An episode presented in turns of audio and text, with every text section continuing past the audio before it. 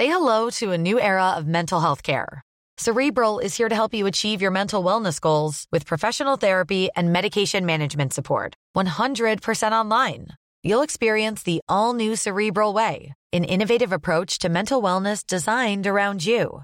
You'll get a personalized treatment plan from a therapist, prescriber, or both in a safe and judgment free space. Your cerebral therapist or prescriber will outline a customized plan with clear milestones along the way so you can get to feeling your best. With Cerebral, you're not alone in your mental health journey. We're here to empower you to live a fulfilling life. So take that first step towards a brighter future and sign up today at cerebral.com slash podcast and use code ACasts to get 15% off your first month. Offer only valid on monthly plans. Other exclusions may apply. Offer ends July 31st, 2024. See site for details. Bonsoir à tous et bonsoir à toutes. Bienvenue dans Punchline. Ce soir sur CNews, on pensait avoir tout vu et tout entendu à propos du fléau du trafic de drogue en France. Mais non, à Marseille, c'est carrément une université qui a annoncé qu'elle fermait ses portes jusqu'à la mi-octobre pour protéger, écoutez bien, ses étudiants de la délinquance liée à un point de drogue tout proche du vieux port de la ville. 1500 étudiants sont donc priés de rester chez eux, de suivre les cours en distanciel tant que leur sécurité n'est pas assurée. Terrible constat d'échec dans la ville où le gouvernement et Emmanuel Macron concentrent tous leurs efforts et leurs financement avec le plan Marseille en grand. Les dealers sont-ils les vrais maîtres de la ville? Pourquoi l'État est-il impuissant à faire régner l'ordre républicain? On va en débattre ce soir. On verra par ailleurs qu'à Mantes-la-Jolie, un lycée a été attaqué à coups de mortier d'artifice. La proviseure adjointe était visée en personne. Les cours ont été suspendus et là, les professeurs ont fait valoir leur droit de retrait. Voilà pour nos débats ce soir. Tout de suite, c'est le rappel des titres de l'actualité de 17h avec Augustin Donadieu. Bonjour Laurence, bonjour à tous. La gendarmerie du Var diffuse un appel à témoins après la disparition inquiétante de Théa, âgée de 15 ans. La jeune fille scolarisée au collège Paul Cézanne à Brignoles a disparu hier soir. Elle porte un survêtement noir et des baskets blanches et bleues. Les personnes détentrices de toute information sont invitées à contacter les gendarmes de Brignoles au 04 94 69 03 90 ou à composer le 17. Emmanuel Macron veut réformer la Constitution. À l'occasion des 65 ans du texte, le chef de l'État a annoncé devant le Conseil constitutionnel vouloir étendre le champ du référendum. Cela permettrait de consulter les Français sur l'immigration, comme le demandent les Républicains ou le Rassemblement national. Le président a également ouvert la voie à une simplification du référendum d'initiative partagée. Et enfin, les Restos du Cœur en grande difficulté. L'association fondée par Coluche n'est pas dimensionnée aujourd'hui pour distribuer 170 millions de repas et pour accueillir 1,3 million de personnes selon son délégué général. Face à l'afflux croissant de bénéficiaires, plus 200 000 en un an, les Restos du Cœur ne pourront pas répondre à toutes les demandes cet hiver. Merci beaucoup Augustin Donadieu pour ces nouvelles. Vous revenez à 17h30 pour plus d'actualité. Karim Zaribi est avec nous. Bonsoir Karim, ancien député européen. Rachel Kahn, bonsoir, essayiste, spécialiste culture. Geoffroy Lejeune est là, euh, directeur de la rédaction du JDD. bonsoir et Eric Revel. Bonsoir, journaliste, ancien directeur général de LCI. C'est vrai qu'il n'y a pas beaucoup de motifs d'espérer dans l'actualité. Euh, c'est pas tous les jours le, journal euh, des bonnes nouvelles. On, va commencer, si vous le voulez bien, par Marseille, parce que je vous le disais, je pensais qu'on avait tout entendu, tout vu à propos du trafic de drogue. Ben non, là, c'est carrément une université qui ferme ses portes temporairement. Hein. Le, doyen de, de, cette faculté dit qu'il n'y arrive pas, il n'arrive pas à gérer la situation de la sécurité pour ses étudiants. Euh, alors certains, et on entendra la, préfète euh, que vous connaissez, euh, Madame Camille Herry de, Marseille, qui dit qu'il y aura des renforts de sécurité. Oui, mais pour combien de temps En attendant, l'université ferme ses portes? Explication Audrey Berthaud avec Stéphanie Rouquier. Les portes resteront fermées. À partir de vendredi soir et pendant une semaine, les élèves de la faculté du site Colbert à Marseille devront rester chez eux. En cause, des trafics de drogue devant leur bâtiment. Une décision qui passe difficilement du côté des étudiants. Est-ce que c'est une bonne solution? Je ne pense pas parce que c'est plus compliqué euh, à distance. Déjà qu'on est à la fac, euh, les cours magistraux par exemple, ils sont pas obligatoires. Donc mettre des cours à distance, ça peut vraiment nous décourager à travailler. Depuis plusieurs mois, les élèves sont contraints de vivre dans l'insécurité à cause des trafiquants. Quand on reste à travailler euh, tard le soir, et qu'on sort, il est 18h30, euh, on sent bien qu'il y a quelque chose qui a changé par rapport à la journée. Les habitants du quartier subissent également cette situation depuis la rentrée. J'en ai marre de voir leurs figures, toujours les mêmes. Je passe plus par ici. Ils sont dangereux, selon vous? Ah, ils sont très dangereux, mais ils sont très malins aussi. Sur place, la présence policière a été renforcée, ce qui rend le climat de plus en plus tendu. Deux, trois fois par jour, nous les chassons, nous les harcelons. Et c'est évidemment pour cela que euh, lorsque euh, nous intervenons de cette manière-là, eh bien que euh, les trafiquants le climat de nervosité, évidemment, s'installe. 1500 étudiants et une cinquantaine de membres du personnel sont concernés par cette mesure. Je vais vous passer la parole dans un instant parce que, bon, Karim, vous êtes Marseillais, vous connaissez bien le, quartier et on est extrêmement étonné que cette annexe de, l'université Aix-Marseille ferme ses portes. Avant cela, on a juste Rudy Mana qui est porte-parole du syndicat de police Alliance Sud. Bonsoir, monsieur Mana. Ça vous étonne cette décision ou pas du tout parce que vous connaissez bien le quartier? Ben, la décision, bonsoir à tous. D'abord, euh, la décision est quand même relativement étonnante. Euh, fermer une faculté, comme vous l'avez dit tout à l'heure, on a vu beaucoup de choses euh, à Marseille, mais alors celle-là, je ne m'y attendais pas et pourtant elle arrive aussi. Donc en fait, la difficulté, c'est que depuis un an et demi, euh, ça fait 20 ans qu'il y a un trafic de stupes qui vivote dans ce quartier, mais c'est un tout petit trafic de stupes qui n'est pas présent tous les jours. Et depuis un an et demi, ce trafic a été repris par, euh, des gros trafiquants qui veulent s'implanter en centre-ville. Et du coup, ils ont, excusez-moi l'expression, un peu les reins solides et, ils peuvent gérer les opérations de police que l'on fait tous les jours j'ai appelé un copain de la brigade spécialisée de terrain tout à l'heure qui m'a dit la semaine dernière, sur les sept jours, on a interpellé sept fois les trafiquants de stupes. Donc franchement, faire plus que ce que l'on fait aujourd'hui, c'est pas possible. C'est absolument impossible. Mmh. Donc la solution doit être bien différente et doit être abordée de manière beaucoup plus globale parce que effectivement, il n'y a pas que le trafic de stupes, il y a aussi les ventes de médicaments, il y a les ventes de, de cigarettes de contrebande dans ce quartier.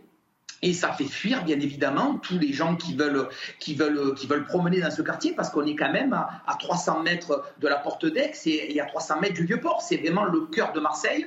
Et, ces trafiquants profitent de cet endroit-là parce que des, des consommateurs s'y rendent beaucoup plus facilement mhm. que se rendre dans une cité des quartiers nord où, c'est réputé plus dangereux et plus difficile.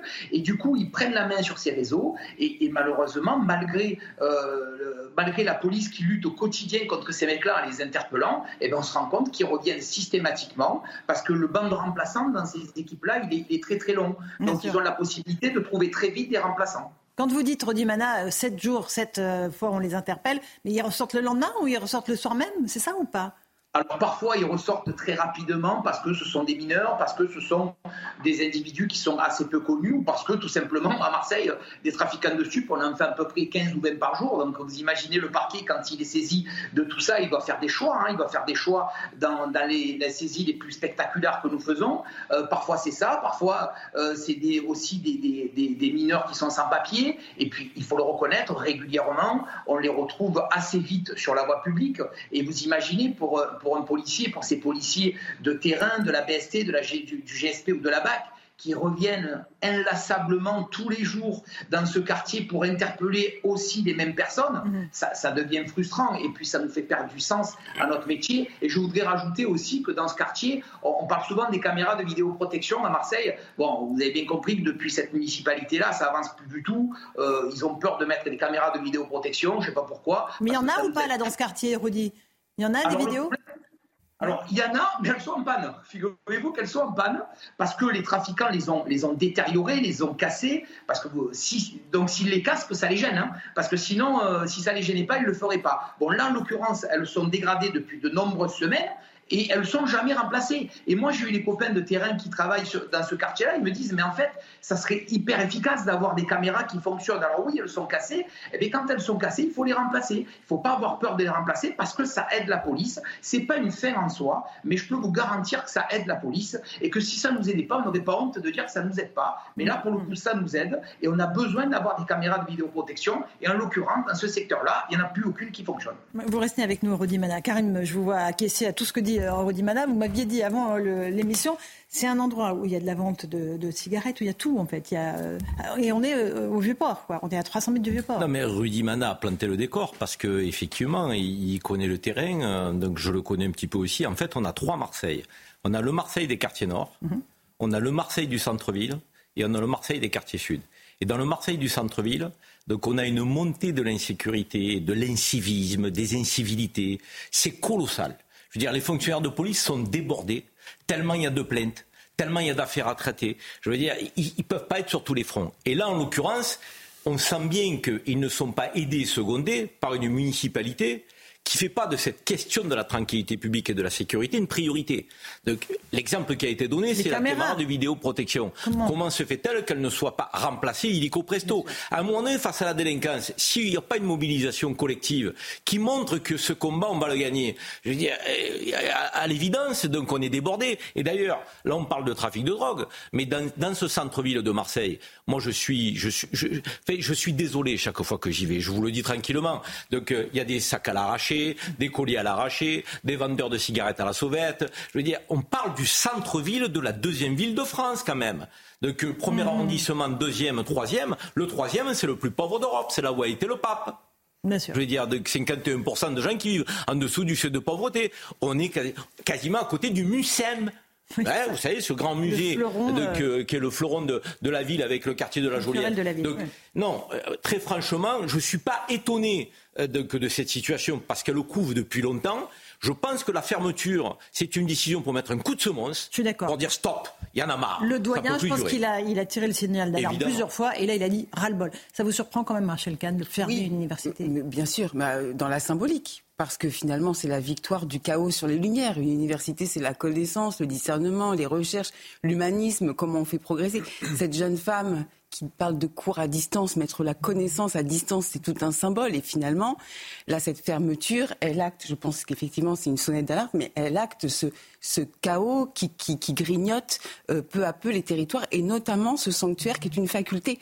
Euh, donc, euh, donc voilà, après c'est vrai que Marseille, capitale de, de la culture, on n'a pas envie d'avoir une capitale culturelle dans cet état-là. Évidemment, je vois le jeune, euh, peut-être sur... Je rebondis sur le, le terme qu'a employé Rachel, qui est celui de la symbolique. C'est en fait, si vous regardez depuis, ne serait-ce que depuis le début de, de cette année scolaire, c'est-à-dire depuis septembre qu'on débat ici, symboliquement, on a franchi beaucoup de caps en réalité. On a eu le meurtre d'innocents, de, on va la petite mm qui était l'innocente absolue. Je sais que c'était pas la première fois de l'année, mais ça nous a beaucoup marqué. On a euh, évidemment ces immeubles qui sont, dont la vie est régie par, euh, par les dealers avec les tarifs qui sont affichés, etc. Euh, on a Frédéric Ploquin sur votre plateau la semaine dernière qui vient nous présenter son documentaire qui nous montre que maintenant c'est dans les campagnes. Symboliquement, on le savait, mais on, on l'avait pas vu venir. et maintenant, on a la fermeture d'une université. Moi, si vous voulez, on a déjà beaucoup débattu ici de, comment la police pourrait mieux travailler, des moyens qui pourraient être mis, etc. Moi, ce qui me frappe, c'est cette, progression d'un fléau qui, qui s'étend et dont on ne voit pas la fin. Et, je me dis, euh, dans toutes les solutions qu'on a évoquées, je finis par me dire si on va pas être obligé d'en prendre une qui est extrêmement radicale, euh, qui n'est pas du tout exclusive des autres hein, par ailleurs, mais c'est de, contrôler la marchandise. Frédéric Ploquin, dans son documentaire, envoyait euh, une saisie de plusieurs centaines de kilos de cocaïne dans le bah, port du Havre. Vous dire la marchandise qui arrive dans notre pays? Absolument. Oui, bien sûr. Bah mais c'est une forme de, comment c'est quelque chose, enfin depuis la mondialisation, depuis 40 ans, etc., qui, qui, est sorti de nos schémas mentaux. Mais je pense qu'on va être obligé un jour d'assécher les livraisons, sinon on ne, on ne peut plus gérer ça. Il n'y a plus aucune limite. Ils sont en train de devenir plus puissants que les forces régaliennes. Hier, ils nous disaient qu'ils avaient des drones sous-marins pour acheminer la cocaïne par le détroit bah, de Gibraltar. Eric Revel, et après on passe à Et le recul régulier de la République. Là, il y a cette affaire, vous dites le doyen est excédé, mais fermer euh, une, université, c'est admettre qu'il euh, y a une impuissance totale à réprimer le trafic de drogue. On en a débattu ici aussi, Laurence, euh, dans ce quartier à Nîmes, à Pisevin, où les services euh, de transport en commun ont été suspendus. Bon, là, ça a été rétabli, j'ai vu aujourd'hui. Mais depuis les, fusillades mortelles sur fond de trafic de drogue à Nîmes, la seule solution qu'on a trouvée, c'est d'arrêter les transports en commun pour, pour éviter. Et les horaires de la crèche, on les raccourcit pour pas que les mamans risquent trop en ressortant. si, si la seule solution, c'est face à la montée exponentielle du trafic de drogue à Marseille, à Nîmes ou ailleurs, c'est de faire reculer chaque fois la République, c'est un vrai sujet. Puis pardon, moi je pense aussi aux étudiants, parce que euh, c'est la rentrée universitaire. Euh, souvent, ces étudiants sont en grande difficulté, souvent en grande précarité. Mm-hmm. Euh, casser le lien social avec du, la, du téléenseignement, c'est un vrai sujet. Ça facilite le décrochage. Enfin, pour on eux. On l'a vu pendant le confinement. Mais bien sûr. Donc, vous vous rendez compte? Évidemment. Recul de la République. On va, on va écouter la, la préfète, euh, Madame Caméric. Vous devez bien connaître Rodi Mana. Elle, explique évidemment qu'il va y avoir des forces de l'ordre envoyées en renfort. Puis on va voir combien de temps ça va durer. Je vous repasse la parole ensuite. Il y aura une présence policière permanente devant cette université et qu'au-delà des opérations de démantèlement du point de deal qui ont lieu plusieurs fois par jour avec euh, vraiment une action très offensive de la police depuis plusieurs semaines, on puisse aussi assurer une présence permanente et visible. Ils ont le droit de travailler et d'étudier en toute sérénité et donc euh, c'est notre devoir d'assurer la reprise de ce service public dès demain matin dans les meilleures conditions parce qu'il est hors de question que le service public plie face à ces dealers. Euh, Rodi Mana, c'est plein de bon sens ce que dit la préfète. Vous avez les moyens, vous, en hommes, en matériel, euh, en agents, euh, de sécuriser cette zone à terme, sur le long terme en tout cas? Écoutez, en tout cas, on va faire, les efforts nécessaires. Vous savez, la préfète de police, elle met beaucoup de cœur, beaucoup de détermination et franchement, elle fait tout ce qui est possible avec, avec tous les services de police marseillais, avec toutes les CRS qui viennent en renfort pour essayer d'amener un semblant de sécurité dans cette ville. Mais, mais il faut le reconnaître aujourd'hui, on ne s'en sort plus. La République, je crois que vous l'avez dit tout à l'heure, la République recule. Quand on voit qu'on est en capacité de fermer une université à cause d'un trafic de stupes, on prend en otage ses étudiants. Non mais on, en est où quoi? Il faut se poser vraiment les bonnes questions.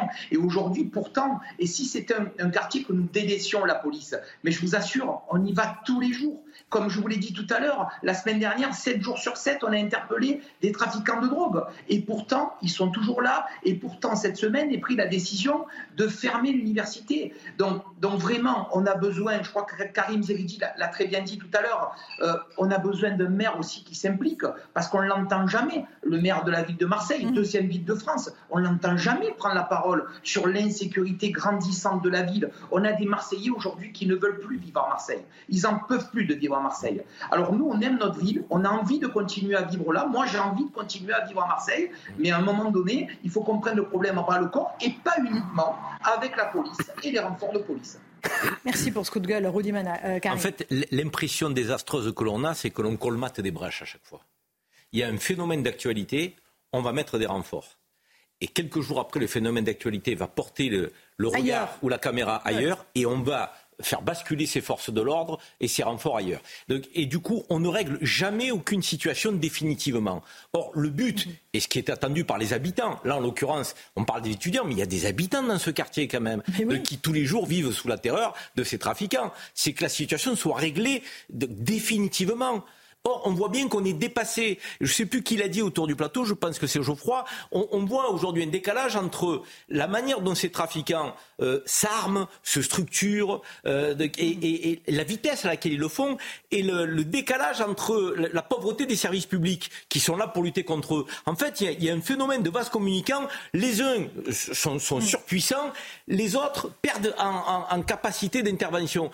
Moi, je suis désolé de vous le dire, cette ville, on ne peut pas l'abandonner. Et c'est pas parce qu'on va 5 milliards dans le plan du, Grand Marseille, qu'on va régler les problèmes. Mmh. Les problèmes, c'est d'abord la tranquillité publique, la sécurité, je dirais la capacité d'assurer la liberté d'aller et de venir pour mmh. chacune et chacun des Marseillais qui vivent euh, dans cette, dans cette grande et belle ville. Et ensuite, on pourra parler de développement économique, de projets. Mais comment vous voulez construire sur un tel désordre? Qui veut venir investir à Marseille aujourd'hui? Les Marseillais qui ont un peu de pouvoir d'achat, ils vont vivre dans les environs. Vous croyez que c'est acceptable C'est vrai pour Marseille, mais c'est vrai pour beaucoup d'autres villes. On met le focus sur Marseille parce que souvent il se passe des choses à Marseille. Ville de France, il y a, Nîmes, quand même. Dijon, il y a Cavaillon, il y a toutes ces villes qui sont euh, gangrénées par le trafic de stupes. Un dernier mot là-dessus peut-être Rachel après. Oui, bah, c'est un mot pour les étudiants. Enfin, c'est un mot pour les étudiants parce que lorsque la République recule, le quartier les rattrape. Et en fait, je pense à ces étudiants qui ont décroché via Parcoursup, via leur bac en poche Parcoursup pour aller s'inscrire à cette fac, pour que peut-être leur vie change. La faculté, c'est aussi la méritocratie. Et ben là, en réalité, c'est la méritocratie républicaine qui est attaquée. Vous avez raison. C'est vrai. On, aura tout à l'heure la préfète des Bouches-du-Rhône en direct après 18h. Elle nous dira voilà, si les forces de police qu'elle veut déployer là-bas euh, seront pérennes ou pas. Euh, je voudrais qu'on s'intéresse aussi à ce qui s'est passé à Mantes-la-Jolie avec un nouvel incident. Là, pareil, hein, c'est pas la première fois que le lycée Jean Rostand euh, de Mantes-la-Jolie est, est attaqué. Hier, vous allez voir les images, l'établissement a été visé par des tirs de mortier d'artifice lancés très spécifiquement en direction de la proviseure adjointe. Donc voilà, on est bien à Mantes-la-Jolie hier, en pleine journée.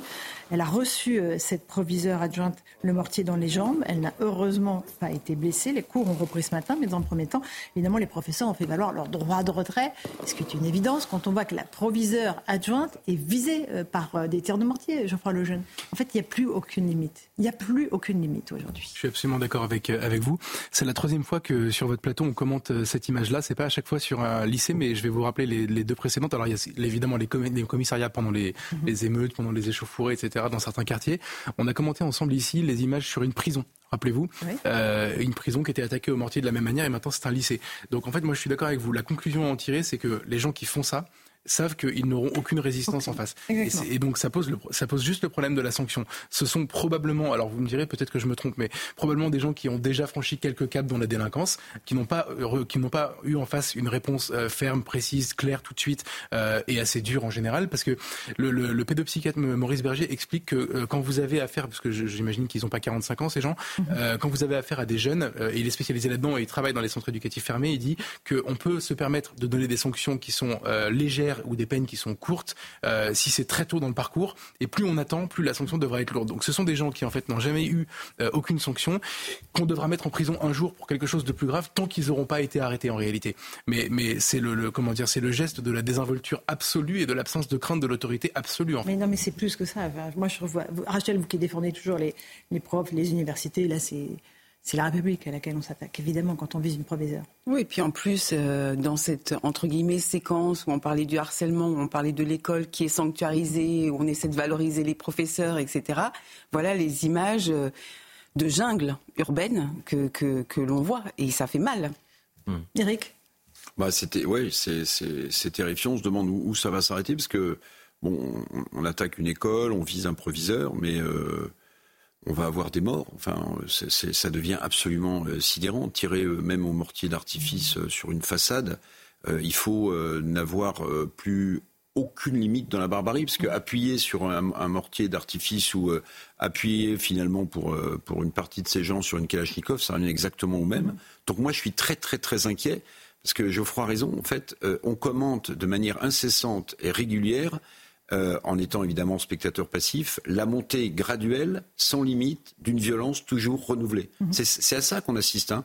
je ne sais pas si euh, j'ai essayé de me souvenir, mais j'ai pas souvenance que euh, on ait assisté à l'attaque d'un proviseur et d'un établissement scolaire euh, au mortier. Euh, Pas au mortier, on a eu des professeurs qui ont été attaqués à coups de poing, à coups de couteau, on a tout eu malheureusement. Mais là, euh, les mortiers je ne me souviens pas avoir assisté ou qu'on ait commenté la fermeture d'une université pour trafic de drogue incontrôlé. Chaque jour, la police fait ce qu'elle peut. Vous voyez Donc en fait, on, est des spectateurs passifs et on commente. Mm. Mais jusqu'à quel moment on va commenter? Jusqu'à quel moment on, va, on va pouvoir... Enfin, on n'a plus d'arguments pour condamner ces faits? Mais c'est très inquiétant. Karim non, mais ce qui est, ce qui est inquiétant, c'est que cette montée de la violence, effectivement, on la constate et on la commente. Mais on ne peut pas, à contrario, commenter la manière dont on, l'indigue et, et, dont on doit y mettre fin. Parce qu'on n'a pas la réponse. Et on voit bien que cette violence, elle gagne du terrain, mais en revanche, on n'apporte ni la réponse par la sanction, ni la réponse par l'exemplarité. On n'arrive pas. Donc, on est dans une société de, permissivité à tout craint. En fait, on pourrait faire un film euh, aujourd'hui qui s'appellerait Nos limites et où tout serait permis. Donc, dans une société où il n'y aurait quasiment pas de règles. Euh, alors qu'on avait une société qui était quand même normée, il y a des choses qui étaient inimaginables. Ce qui était inimaginable il y a quelques années, et devient presque banal aujourd'hui dans des faits divers quotidiens. Donc c'est pour ça que moi j'aimerais qu'on puisse, et que les, ceux qui nous gouvernent, les dirigeants, nos institutions, nous donner les moyens de commenter aussi l'après. Voilà, il y a eu des tirs au mortier, ils ont été 10 à être arrêtés, voilà ce qui s'est passé. Euh, donc euh, ah, les sanctions qui ont été prises. Mais la plupart du temps, on constate le hein. méfait. Mais il ne se passe rien derrière. Le jeune homme qu'on voit qui est cagoulé et habillé en noir des pieds à la tête, euh, pour l'instant, il cavale encore. Hein. Voilà. Personne ne l'a. C'est là le problème. Il y a toujours, il y a un petit téléphone portable qui filme la séquence qu'il met sur les réseaux sociaux, Rachel Kahn. La remise en cause de la règle, de l'autorité, euh, il n'y a plus de symbole, plus de valeur, plus aucun principe. Donc effectivement, euh, moi, ce qui, ce qui me bouleverse en fait dans ces images, c'est que c'est quand même s'attaquer à, à, la, à, la, jeunesse, à notre jeunesse, à des élèves. C'est-à-dire que d'accord, ils ont le, proviseur, etc. En plus, euh, pour, rien. Quel est le motif? Il n'y en a pas. Ah, Juste, c'est la violence pour la violence. Et puis de s'attaquer aussi euh, à ses élèves. oui, de façon symbolique. de façon la bien sûr, à travers, de, la proviseur. je crois le jeune. décivilisation, on y est? Bah, En fait, euh, quand on a abandonné totalement l'autorité, que c'est quelque chose de jugé désuet, etc., la conséquence directe, alors ça met 30 ans, mais la conséquence directe, c'est cette décivilisation qu'on voit, les images que vous nous montrez, qui sont effrayantes. En fait, moi, je pense que c'est un problème de limite. Ce sont des gens qui n'ont jamais eu de limite. Euh, un jour, c'est l'État qui devra mettre la limite et ça se terminera par une peine, de prison si le parcours se continue comme ça. Mais la limite, elle existe à tous les niveaux de la vie et notamment dans l'éducation. Je repense, vous savez, à cette phrase qui avait fait euh, un peu polémique prononcée par le préfet de l'Hérault qui, qui maintenant euh, qui s'apprête à prendre ses fonctions de préfet des Alpes-Maritimes, Hugues Moutou, qui avait dit pendant les émeutes, c'est deux claques et au lit. Mais en réalité, ça commence, ça commence là, ça commence, ça commence dès la, la plus la plus petite jeunesse en réalité. Euh, il faudrait qu'on réhabilite la notion euh, de punition, la notion de mhm. sanction, la notion en effet de hiérarchie aussi, d'ordre. Euh, tout ça fait un ensemble qui s'appelle l'autorité et qui permet à une société de tenir debout en réalité. Et nous, on l'a nous, euh, pas tout le monde, hein, mais euh, beaucoup l'ont, comment dire, l'ont attaqué en, en, son cœur cette notion d'autorité, notamment les travaux des, des, des, des, constructeurs, pardon, Foucault, mm-hmm. Derrida, Deleuze, etc. dans les années en fait qui ont donné mes 68, qui ont imaginé mes 68 et qui ont été les penseurs de cette période-là. Et on voit qu'aujourd'hui interdit d'interdire. Et voilà, et ça a une conséquence concrète en fait. Mm-hmm. Et aujourd'hui, ça se termine. Et on a, je pense, j'espère qu'on a touché la limite, le fond, disons, avec le tir de mortier. J'ai peur c'est pas sûr, c'est même pas sûr. J'ai peur que non. Allez, un, peu la tyrannie des minorités quand même. Hein. Parce oui, que à chaque fois, on voit bien, moi je peux vous parler de Marseille, hein, mm. je veux dire, oui, c'est une l'immense majorité subit quand même des minorités qui sèment le trouble partout. Oui, hein. mais c'est... et, c'est la tyrannie des minorités. C'est eux qui règnent. On n'arrive pas à mettre fin à... C'est les dealers qui règnent à Marseille et c'est les voyous qui règnent à Marseille. Mais à partir du moment où on dit que tout est l'équivalent de tout, qu'il n'y a plus de règles, effectivement, qu'il n'y a plus de hiérarchie, bah ça, ça, permet, ça permet ce genre de choses. une petite pause, on s'en dans un instant. Eric, vous voulez Oui, non, je, ça me faisait penser au développement du pédagogisme dans les années 68. Vous savez, on avait inversé euh, la charge, c'est-à-dire que l'élève montait euh, sur le pupitre et au bureau du professeur, le professeur allait dans la classe et on trouvait que c'était une bonne répartition des nouveaux rôles. Ben, voilà. On a le résultat aussi. Mm. Allez, petite pause, on se retrouve dans un instant. Dans Punchline sur CNews, à tout de suite. 17h30, on se retrouve dans Punchline sur CNews. Le rappel des titres de l'actualité, tiens, avec Augustin Donadieu. La gendarmerie du Var diffuse un appel à témoins après la disparition inquiétante de Théa, âgée de 15 ans. La jeune fille scolarisée au collège Paul Cézanne à Brignoles a disparu hier soir. Elle porte un survêtement noir et des baskets blanches et bleu ciel. Les personnes détentrices de toute information sont invitées à contacter les gendarmes de Brignoles au 04 94 69 03 90 ou à composer le 17. Le pape François lance un nouveau cri d'alarme. Le souverain pontife appelle l'ONU à agir contre le réchauffement climatique. Pour le Saint-Père, le monde s'écroule. Il insiste sur la nécessité d'une transition énergétique contraignante et demande aux grandes puissances de revoir leur coopération, alors que les objectifs de réduction des émissions carbone semblent de plus, de en plus difficiles à atteindre. Et en sport, c'est Charles Olivon qui endossera le rôle de capitaine de l'équipe de France de rugby demain soir. Les Bleus affronteront l'Italie sans leur demi-mêlée Antoine Dupont. Ce dernier, toujours blessé à la mâchoire, sera remplacé par Maxime Lucu à la mêlée. Merci beaucoup, Augustin Donadieu, pour le rappel des titres de l'actualité. Eric Revel, euh, oui, vous voulez me parler de rugby, mais j'avais prévu euh, de parler des puces de lit. Oui. Non, non, mais c'est parce que j'avais en tête que c'était vendredi, mais alors c'est demain soir. Donc. Eh ben, oui, oui. C'est vendredi, c'est vendredi. Vendredi, vendredi. Euh, alors, euh, on va parler des. C'est puces de lit ou punaises de lit Tiens, du coup, vous me mettez. punaise. punaise de lit. Parce que le scandale continue. Vous avez qu'il a pris une ampleur politique désormais. Clément Beaune a réuni tous les acteurs du transport aujourd'hui pour prendre des grandes mesures. Récit de Mathilde Libanaise, on en débat ensuite. Il ne faut pas entrer dans la psychose. Voici les mots du ministre des Transports Clément Beaune. Il a tenu d'abord à rassurer les usagers en faisant preuve de transparence. Aucun cas de punaise de lit n'a été avéré ces derniers jours suite aux nombreux euh, signalements sur les réseaux sociaux. Transparent également dans les protocoles qui seront renforcés et publiés prochainement. Je vous propose de l'écouter. Puis renforcer et protéger, on doit renforcer nos actions. J'ai aussi demandé aux opérateurs d'améliorer encore leurs protocoles, d'intervenir plus rapidement. C'est par exemple le déploiement de brigades de chiens qui sont la meilleure réponse de détection. Ce sont les protocoles de nettoyage qui peuvent être renforcés et améliorés. Ce ne sera pas exactement la même réponse, donc on parle d'un train, d'un métro, d'un bus ou du transport aérien, mais dans chaque secteur, il doit y avoir un renforcement des actions. Si un cas de punaise de lit est avéré, le train sera directement mis en retrait pour être désinfecté. Dans les prochains jours, Clément Beaune, le ministre des Transports, m'a même recevoir les entreprises spécialisées dans ces nuisibles. En tout cas, une chose est sûre, aucun cas de punaise de lit n'a été constaté ces derniers jours. Merci beaucoup pour euh, ce récit. Alors, ce n'est pas le cas. En général, quand il y a une punaise de lit détectée dans une rame, euh, il n'y a pas de train arrêté, il n'y a pas de train mis en retrait. Pour l'instant, tout ça reste encore très virtuel. alors, je pense que le ministre des Transports, il est un peu dans, dans, son rôle. Hein. Bon, la polémique est partie d'abord d'une salle de cinéma. Bon, il y a des gens qui en souffrent chez eux. Hein. Je minimise pas du tout le sujet, qui est un sujet concernant pour tout le monde. Hein. Mais euh, bon, voilà, il il essaie de détendre un peu l'atmosphère quand même. Hein. Il essaie de dire bon, euh, pas de panique quand même. C'est pas, c'est pas. Oui, c'est pas l'invasion des, des, des, martiens. C'est pas euh, la, fête finale des insectes qui euh, qui, qui envahiraient tout et qui mangeraient tout sur leur passage. Néanmoins, néanmoins. moi, j'ai des, j'ai des exemples de gens qui, qui souffrent, qui ont souffert de ça. Euh, et d'ailleurs, euh, c'est pas une question euh, d'hygiène en réalité ah aussi simple que ça. Exactement, sont des gens que vous pouvez accueillir chez vous, par exemple pour un dîner, qui viennent avec un manteau. Les manteaux, vous savez, on les met toujours sur un lit, par exemple. Les gens qu'on invite. moi, je fais ça, vous voyez tout le monde met ses manteaux.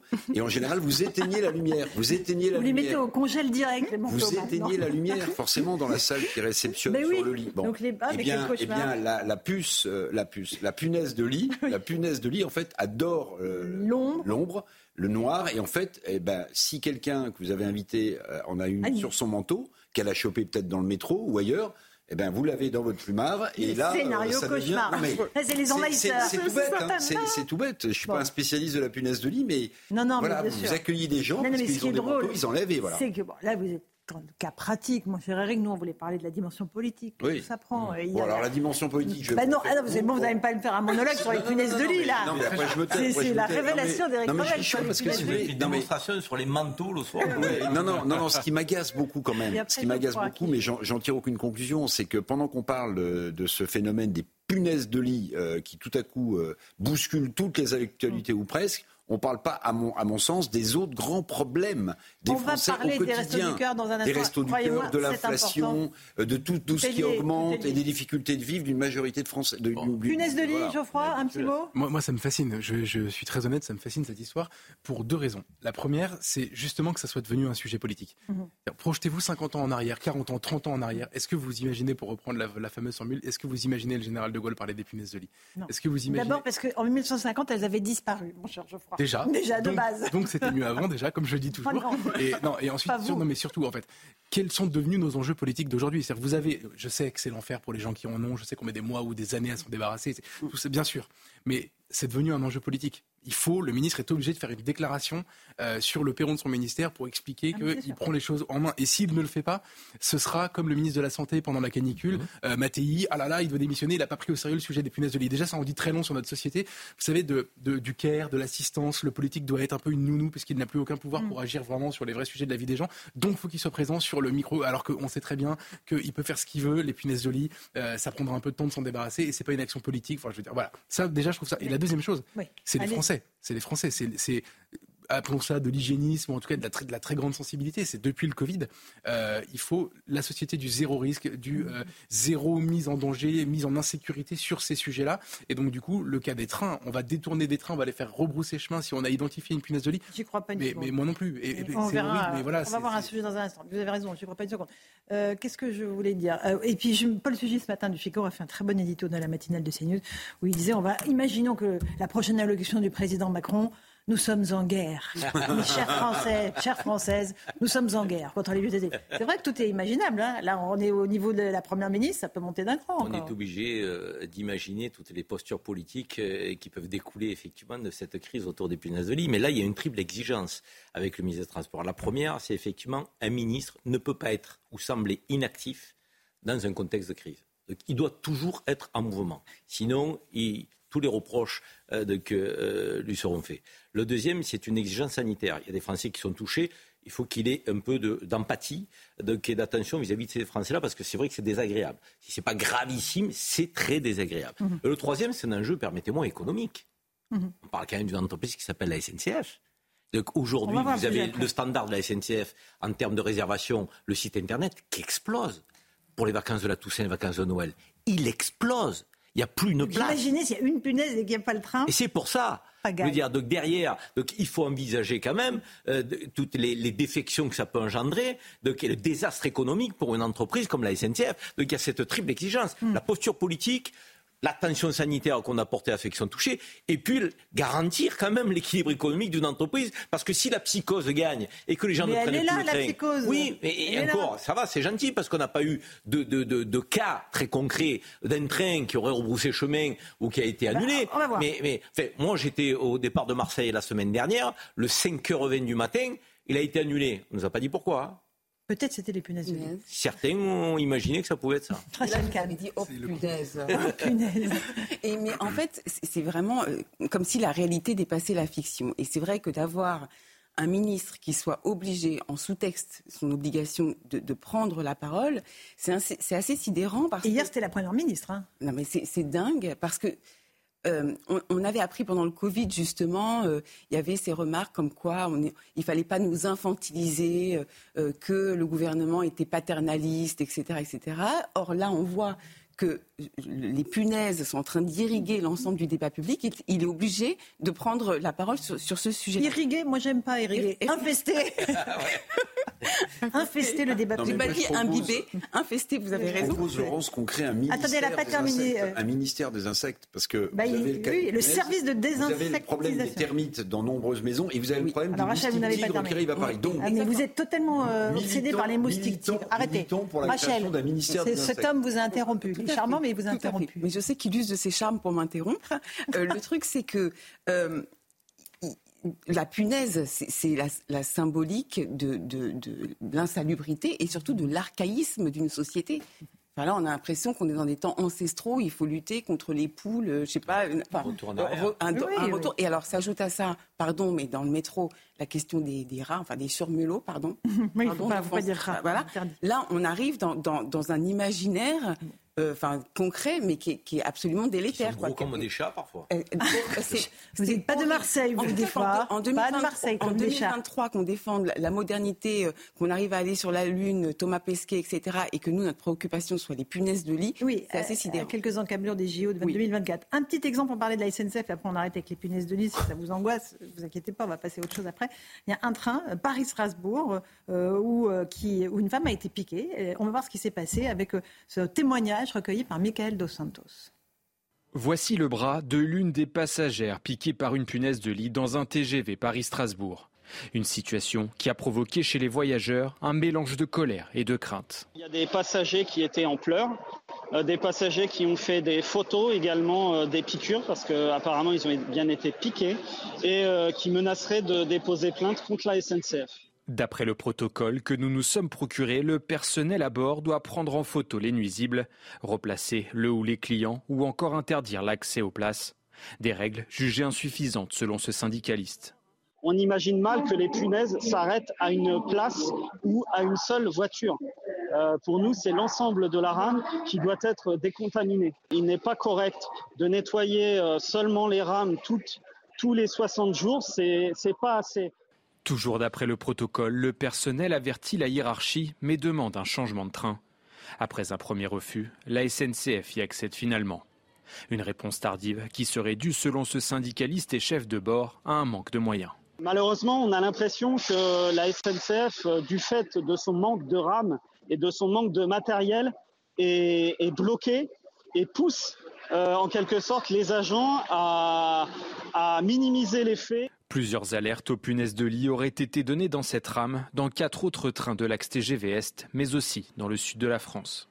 Il va y avoir une épidémie, de toute façon. Là, vous avez raison, Karim. Là, dès qu'on va voir une punaise de lit, à raison, effectivement, il va y avoir un problème sur les trains. Mais ils ne pourront pas enlever tous les trains. Il y a un problème qui va engendrer aussi euh, une réalité, c'est que le matériel de la SNCF, donc, euh, il est quand même très ajusté euh, en fonction du cadre de circulation. Le temps de nettoyage il est aussi très timé. Mhm. Et il n'est pas timé pour pouvoir désinfecter un train. Sinon, à un moment donné, vous ne pouvez pas le mettre à quai pour partir à l'heure. Donc ça va chambouler complètement donc les rythmes euh, de, de, euh, de, départ des trains. Moi, je vous le dis, hein. surtout si les syndicats s'en mêlent. Là, c'était un syndicaliste de l'UNSA qui indiquait que le protocole de la SNCF n'était pas suffisant. Ça veut dire qu'ils vont pousser à la roue pour avoir beaucoup plus d'exigences. Plus d'exigences, ça veut dire plus de temps passé sur la désinfection des rames, moins de disponibilité c'est quand même le plan de charge de la SNCF qui va s'en ah, sentir, euh, il va se ressentir. voilà, il faudra, faire attention aussi. Hein. Nous, à ce qu'on dit, parce qu'on va créer la psychose dans les trains. Un, un appel à Jean-Pierre Farandou, le patron de la SNCF, mais on est à quoi à 15 jours des vacances de la Toussaint, en gros? Bon, est-ce qu'il n'y aurait pas une solution de bon sens qui consisterait à dire, bon, euh, dans les 15 jours qui, avant, avant les grands départs, on traite tout les TGV. mais vous ne pouvez pas les arrêter tous Non, mais non. Mais quand ils viennent, quand ils, le, soir, ils viennent, il y a une rotation, vous les traitez intégralement là, maintenant. Maintenant. Parce que sinon, sinon euh, Karim a raison. Euh, si vous êtes obligé de remplacer un TGV, euh, le parc roulant de la SNCF ne le mm. permet pas, mais ça va être, mais ça va être, pardonnez-moi, un bordel, mais intégral. Parce qu'il y a ceux qui auront cru, pardonnez-moi, je rigole pas, mais apercevoir une... punaise, mais qui ne sera en fait qu'un cancrelat de la troisième génération, et qui vont faire immobiliser le train. Non, c'est pas possible. Il faut traiter maintenant là, là, dans, les, dans la semaine qui vient. Il faut essayer de traiter tous les TGV. Vous avez l'œil qui frise, je crois, le jeune quand la punaise met à bas la République française, c'est ça? Un peu déjà, j'ai un, peu, un peu envie de me moquer et surtout j'entends dans, dans, la même les termes qu'on utilise, euh, ce qu'on a entendu dans le sujet, etc. Je reconnais, je retrouve tous les éléments du début du Covid. Euh, la femme sur le Paris-Strasbourg, c'est le patient zéro. Euh, ensuite, nuisibles. Ensuite, les nuisibles. Ensuite, vous avez cette espèce de, d'impression tout à coup d'invasion de quelque chose qu'on ne pourra pas gérer. Sauf que là, en l'occurrence, il n'y a pas de mort, donc il y a encore moins de raisons de s'inquiéter. Et on est dans la psychose. Vous avez raison, c'est exactement ça. Et on adore se faire peur. Donc, moi, je, je, je dis pas, encore une fois, je minimise pas le fait que ce soit ça insupportable d'être infesté par des punaises de lit. Je le sais, mais il y a quand même des traitements qui existent, etc. Et je me dis, en fait, comment notre société a changé? Euh, vous savez, il y a, il y a jadis, euh, nos, nos, ancêtres euh, ont, ont, géré des, euh, des, des, des, des, pestes, des grippes espagnoles, pardon, oui, ou des peste bubonique, voilà. et, et, des choses qui, qui, qui, étaient gravissimes en fait. Aujourd'hui, regardez dans quel état de fragilité on est. Et je termine juste en, en, disant, ces gens qui veulent porter plainte contre la SNCF, ça me fait penser, moi quand j'étais jeune, on me racontait en riant une histoire qui est vraie, c'est celle du procès contre, contre une célèbre enseigne de, de, de fast-food aux mmh. États-Unis parce que mmh. quelqu'un avait glissé sur une frite. On connaît tous cette histoire parce que euh, qui est une histoire qui a existé où la, personne en mmh. question qui a gagné des millions de dollars, a gagné des millions de dollars, et on disait mais ils sont fous ces Américains. Regardez leur société ultra normée, ultra juridique, du zéro risque, etc. On est en train d'arriver gentiment euh, depuis notamment le Covid. Ceci dit, la SNCF a très bien géré la période post-Covid, donc avec justement des équipes de désinfection des trains qui les nettoyaient plus qu'à l'accoutumée. Donc ils ont bien réussi. Donc à mon avis, il faut retranscrire ce plan donc, euh, pour euh, la lutte contre les punaises de lit. Ça avait bien marché. Après, les, punaises de lit, euh, elles ont quelque chose, elles mutent aussi et elles sont extrêmement résistantes et elles ont une. Elles peuvent attendre deux ans entre deux, un repas de sang. Il y a des variantes. Horrible. Et c'est horrible. Et puis surtout, elles ont une méthode, entre guillemets, méthode de, fécondation qui est assez étonnante. C'est qu'elles elles sont fécondées une fois et elles, elles, elles peuvent pondre toute leur vie jusqu'à 500 œufs. Donc en fait, c'est aussi ça la manière. Je sais que vous me regardez. non, mais on est, effrayés. Non, non, mais, mais, mais, mais c'est pour ça aussi que le traitement doit se faire le plus tôt possible. Oui, oui absolument. Sur les transports en commun, j'espère que M. Farandou écoutez CNews, Eric Revel.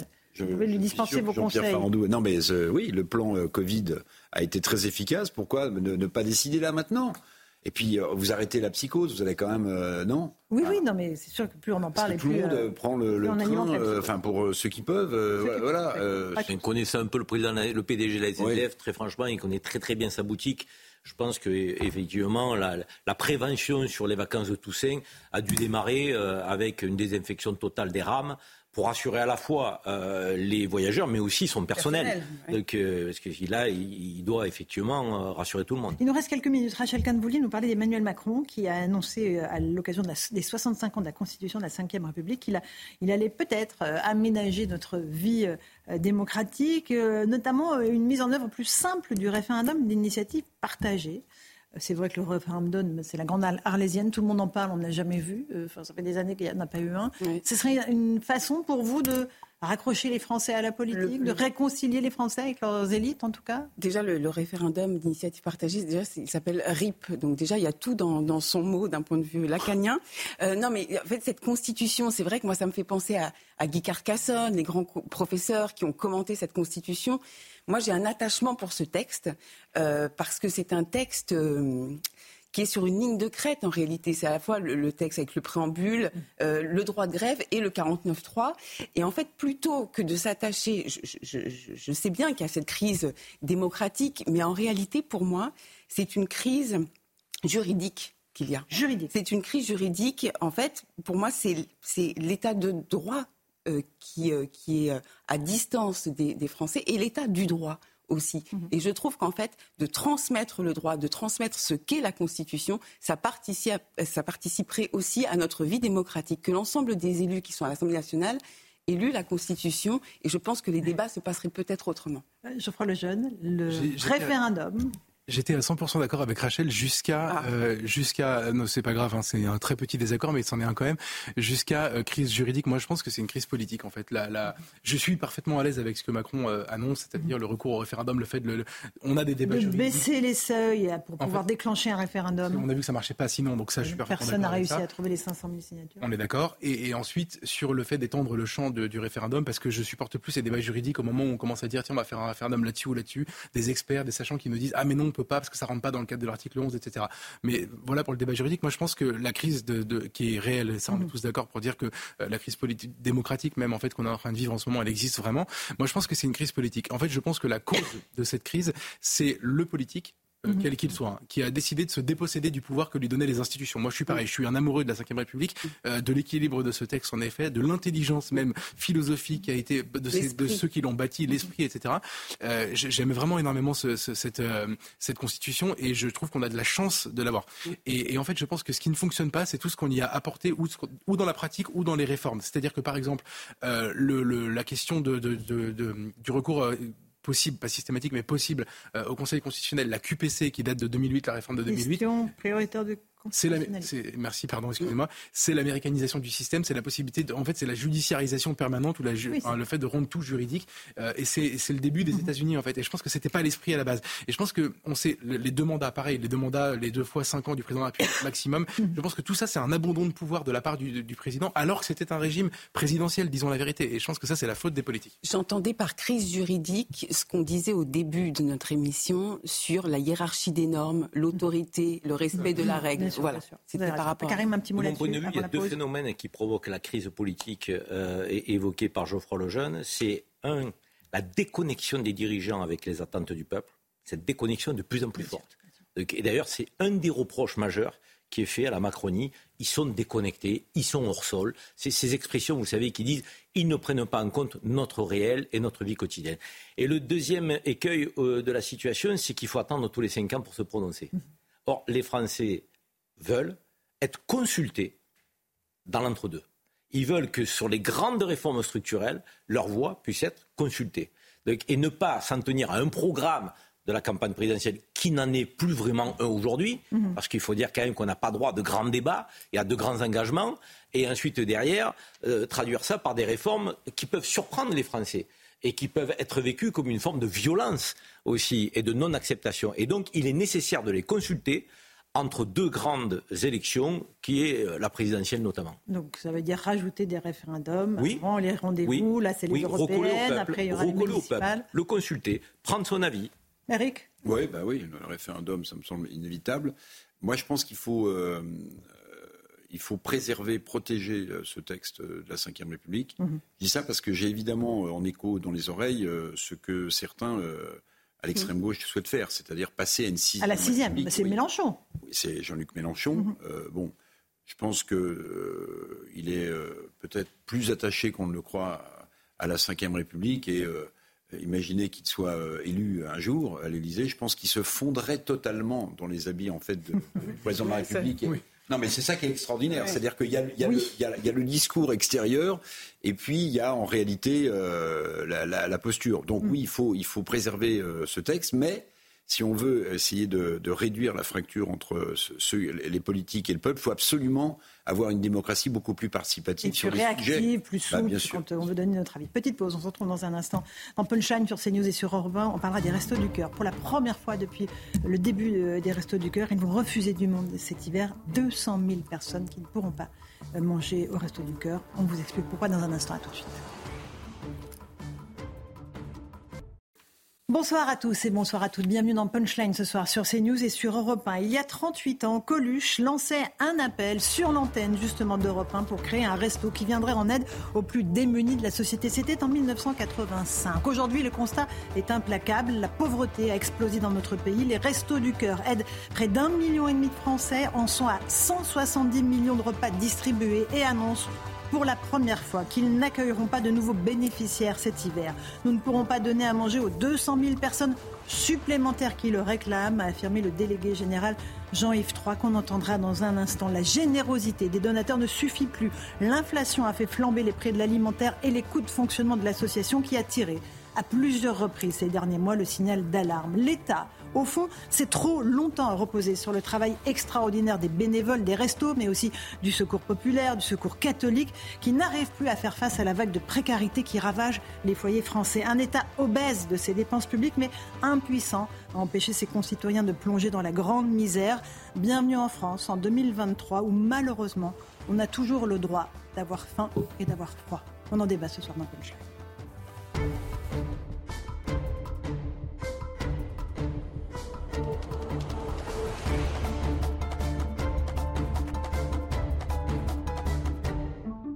Et il est 18h. Avant d'aborder euh, les restos du cœur, on va parler euh, de l'actualité, les grands titres de l'actualité, avec à la une la disparition de Jean-Pierre Elkabbach, bien sûr. Il s'est éteint à l'âge de 86 ans. Pendant cinq décennies, il a été un intervieweur aussi redouté qu'admiré par la classe politique, dans un style incisif et percutant. Les rédactions de CNews, du groupe Canal Plus et d'Europe 1 s'associent à la peine de sa famille et lui rendent hommage très chaleureusement. On va en parler dans un instant. La gendarmerie du Var diffuse un appel à témoins après la disparition inquiétante de Théa, âgée de 15 ans. Elle était scolarisée au collège Paul Cézanne à Brignoles. Elle n'a plus donné signe de vie depuis hier soir. Elle porte un survêtement noir, des baskets blanches et bleu ciel. Tous ceux qui peuvent avoir des informations sont invités à contacter les gendarmes de Brignoles au 04 94 69 03 90 ou bien à composer le 17.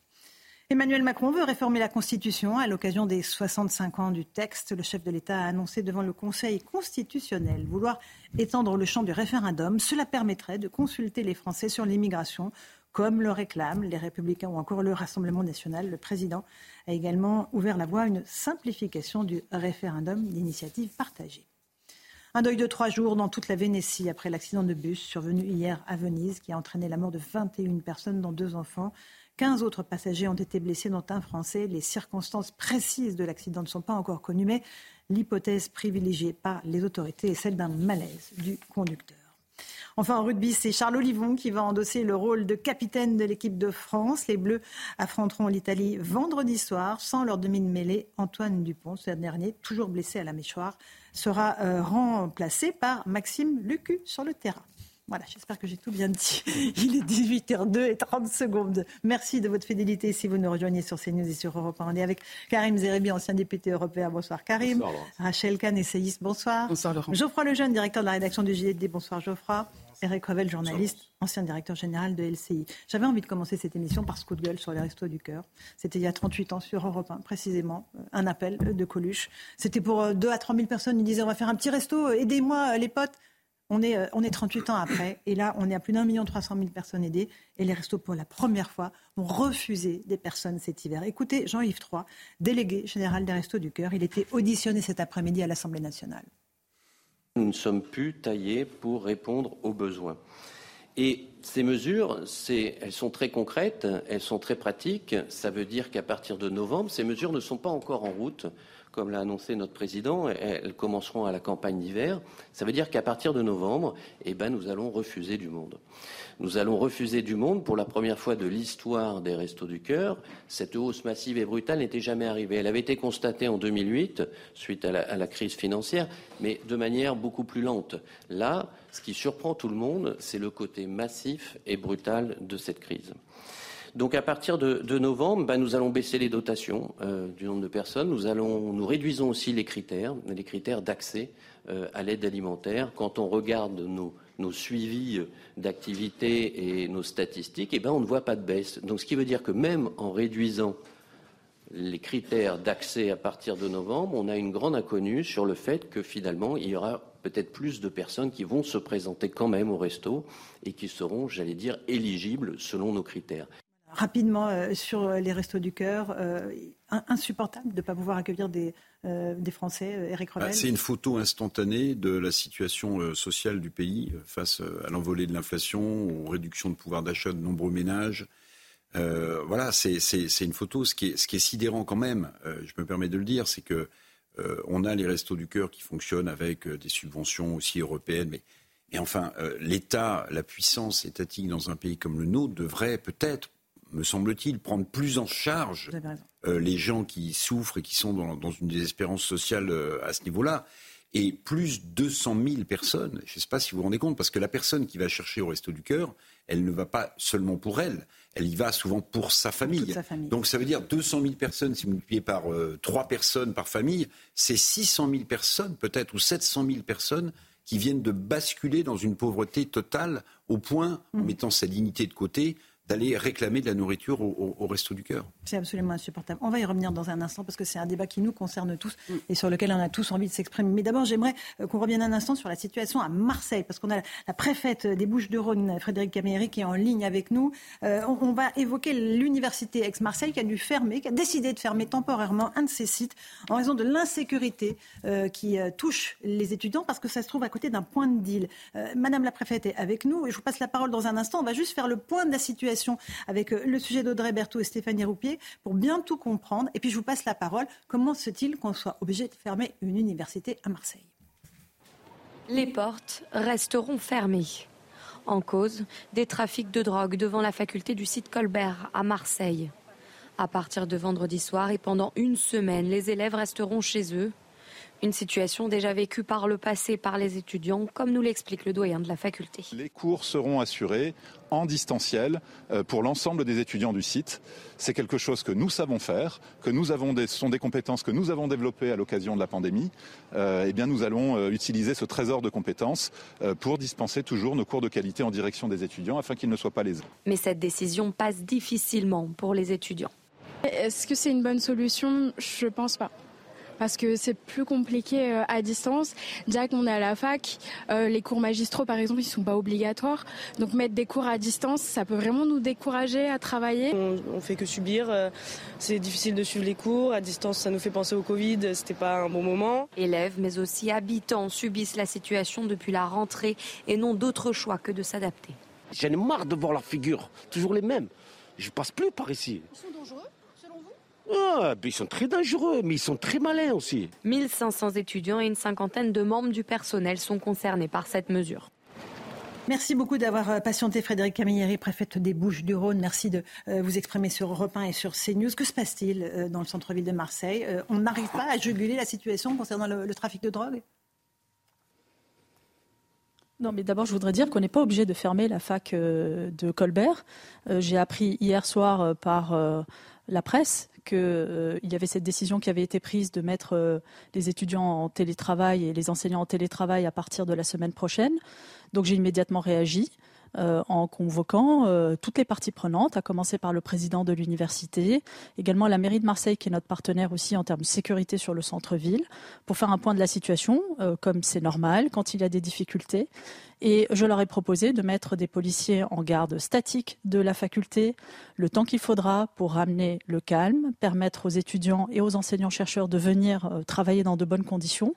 Et je leur ai demandé, puisque finalement euh, c'est ce qu'ils souhaitaient, que euh, cette décision soit revue et corrigée et que les cours reprennent bien en présentiel la semaine prochaine. et qu'on revienne en arrière sur cette décision.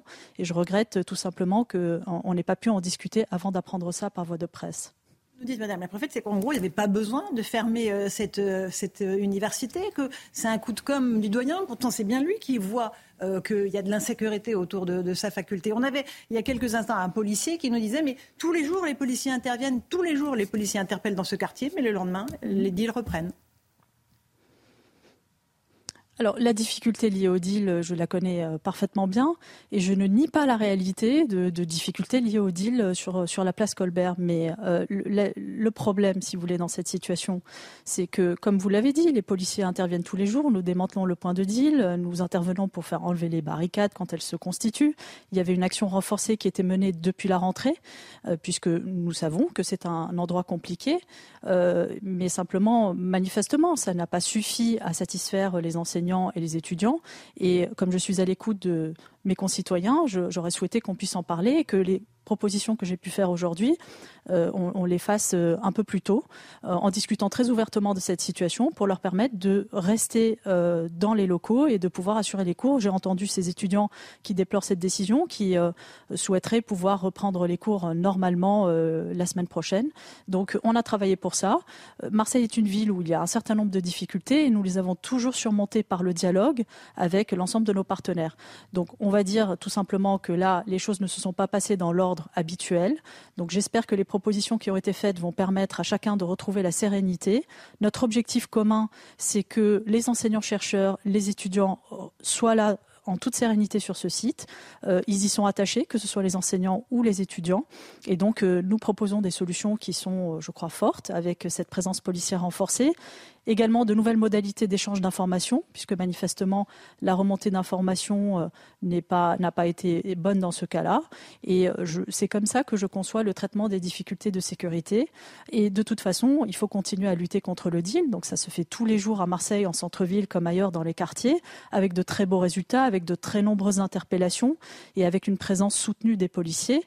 Euh, mais là, je pense qu'il fallait effectivement aller peut-être plus loin à la demande donc de cette université en mettant des policiers aussi entre deux opérations de démantèlement du point de deal de façon permanente pour les rassurer, euh, en soirée également au moment où ils sortent de cours, parce que c'est notre devoir de faire en sorte que les citoyens se sentent en sécurité. Donc là, les renforts policiers, ils seront permanents, et hein, c'est pas juste pour une semaine pour calmer les esprits, on est bien d'accord, Madame la Préfète. Et puis deuxième chose, les caméras de vidéosurveillance, est-ce qu'il y en a dans ce quartier Elles sont cassées, nous a-t-on dit, par les, les dealers. Est-ce qu'il ne faut pas que la mairie les remplace, tout simplement il y a des caméras de vidéosurveillance dans, dans le centre-ville de Marseille et sur cette place en particulier, aux alentours de la faculté. Euh, les dealers, vous le savez bien, euh, ils essaient toujours de s'en prendre à tous les symboles de l'autorité, à tout ce qui peut permettre de gêner leur trafic. Ils s'en prennent aux policiers, ils s'en prennent aux caméras. Donc oui, il y a eu de la casse, mais il y a des contrats de maintenance de la ville de Marseille pour réparer ces caméras.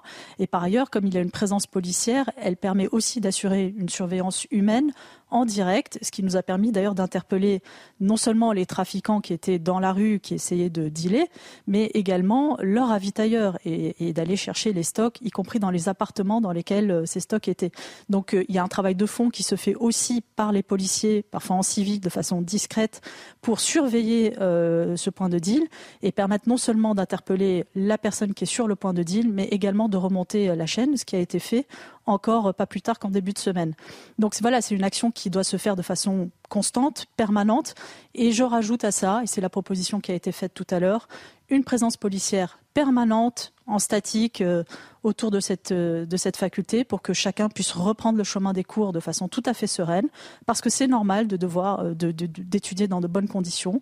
Et donc c'est un, un, devoir de la police d'être présente lorsqu'il y a une demande de sécurité qui s'exprime. Et donc j'espère que tout ce que nous nous avons proposé aujourd'hui va permettre à chacun de reprendre le chemin des cours en présentiel, parce qu'on sait bien qu'il y a aussi des enjeux d'éducation, il y a des enjeux de décrochage de certains étudiants quand ils ne sont pas présents physiquement dans les locaux. Merci beaucoup euh, Frédéric Camilleri, préfète des Bouches-du-Rhône en direct sur Europe 1 et sur CNews. Merci à Stéphanie Rouquier et leur para euh, qui ont permis euh, ce duplex. Voilà, on a, on a la réponse de, des autorités. Il y aura des policiers en permanence. et Karim Zerebi, voilà, les cours vont peut-être pouvoir reprendre dès la semaine prochaine, espérons-le en tout cas. Ben, disons les choses, la traduction, une présence policière permanente, ça s'appelle la police de proximité, qui n'existe pas, parce que faute d'effectifs il en faudrait beaucoup plus pour avoir une police présente au quotidien 365 jours sur 365 sur un site. Comme nous n'avons pas les moyens, on colmate des brèches. Des brèches qui se réouvrent quelques jours après qu'on les ait colmatées. Ça veut dire on ferme un point de deal, on s'en va. Trois jours après, il y en a deux qui s'ouvrent. Mhm. La réalité, elle est là. Ça ne veut pas dire que la préfète de police ne s'engage pas. Il y a un engagement qui est incontestable de la part de Mme Camilleri, la préfète de police de mhm. Marseille. Comme c'était le cas avant avec Laurent Nunez, je vous rappelle qu'il était préfet de police, qui a fait un travail remarquable. Ça veut dire que l'engagement de ces hauts fonctionnaires n'est pas discutable. L'engagement des fonctionnaires sur le terrain n'est pas discutable. Mais force est de constater qu'on ne parvient pas à endiguer le phénomène. Ça veut dire que, un, la République n'est pas assez puissante, n'est pas assez forte, n'a pas assez de moyens face à des dealers qui sont devenus des gangs surarmés avec des, effectifs euh, donc, euh, à la clé et qui empoisonnent la vie quotidienne des Marseillaises et des Marseillais. Donc plus de moyens, plus de justice, mais au quotidien, pas de manière sporadique. C'est vrai partout, pas que à Marseille, mais c'est vrai qu'on est, c'est la première fois, euh, on n'avait jamais vu ça, Geoffroy Lejeune, une, une université qui ferme tant il y a de trafic autour et tant ça met en danger les étudiants. C'est fou on a franchi un cap. Enfin, c'est un symbole de plus en réalité après avoir découvert beaucoup de, choses euh, euh, ces derniers temps, c'est-à-dire euh, la mort d'innocents qui sont fauchés par un tir. c'est le cas d'un monsieur qui jouait aux cartes l'année dernière à Marseille, déjà dans un café, qui est mort. C'est le cas de Sokaina, tout le monde en a entendu parler, qui était en train d'étudier dans sa chambre et qui et est morte tuée par une, balle de, de Kalachnikov.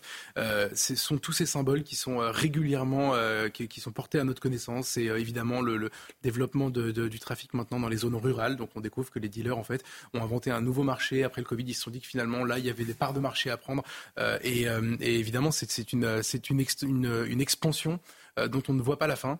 Euh, mhm. Et je vais vous dire, la vérité, c'est qu'on connaît les étapes suivantes et on les voit à l'étranger autour de nous. C'est-à-dire, c'est euh, la mise sous surveillance d'un Premier ministre dans un pays pas très loin d'ici. C'est la corruption aussi de certaines élites, entre guillemets. C'est-à-dire que un jour, peut-être, sans doute, les dealers ont déjà l'idée. Ils essaieront de corrompre des agents de police, ils essaieront de corrompre même des magistrats.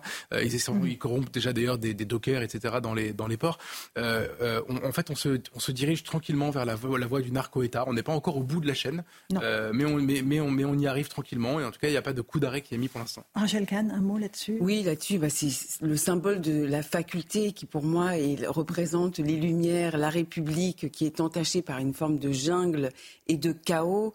Euh, et c'est vrai que là, dans les, dans les mots de la préfète, elle essaie de effectivement, elle fait bien son travail, mais euh, lorsqu'il y a des policiers qui sont devant des écoles, des policiers qui sont devant la fac, on ne travaille pas de manière euh, sereine. Et là, en fait, euh, ce qui est entaché, c'est aussi la méritocratie, ces étudiants qui viennent d'entrer à la fac, qui sont pleins d'espoir, qui sont pleins d'espoir, qui ont envie de changer leur vie. Et en fait, on les, on les ramène, il y a le quartier qui les rattrape pour en fait couper leur destin. Marseille s'enfonce, hein, il faut, faut pas, faut pas oui, mais, la face. et vous êtes Marseille, vous parlez de Marseille, mais c'est toutes les villes. dire, il y a une situation particulière à Marseille où il y a un plan Marseille en grand euh, sur lequel tout le monde a mis le paquet. Bien un dernier mot. Le trafic de drogue parte Allez, moment de la petite pause. On est en retard. Petite pause dans Punchline Europe 1 et c'est nous. On se retrouve dans un instant. À tout de suite.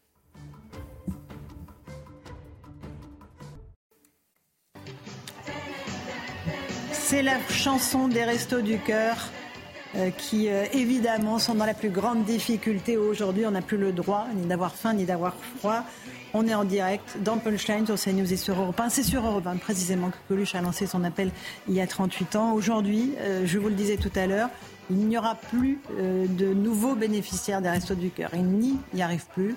Il y a trop de, nouveaux demandeurs qui sont écrasés par l'inflation, par la hausse euh, des prix de l'alimentaire. Rachel Gann, on est dans une impasse parce que l'État, depuis des années, a délégué aux associations euh, euh, comme les restos, comme le Secours catholique, le Secours populaire, cette grande précarité.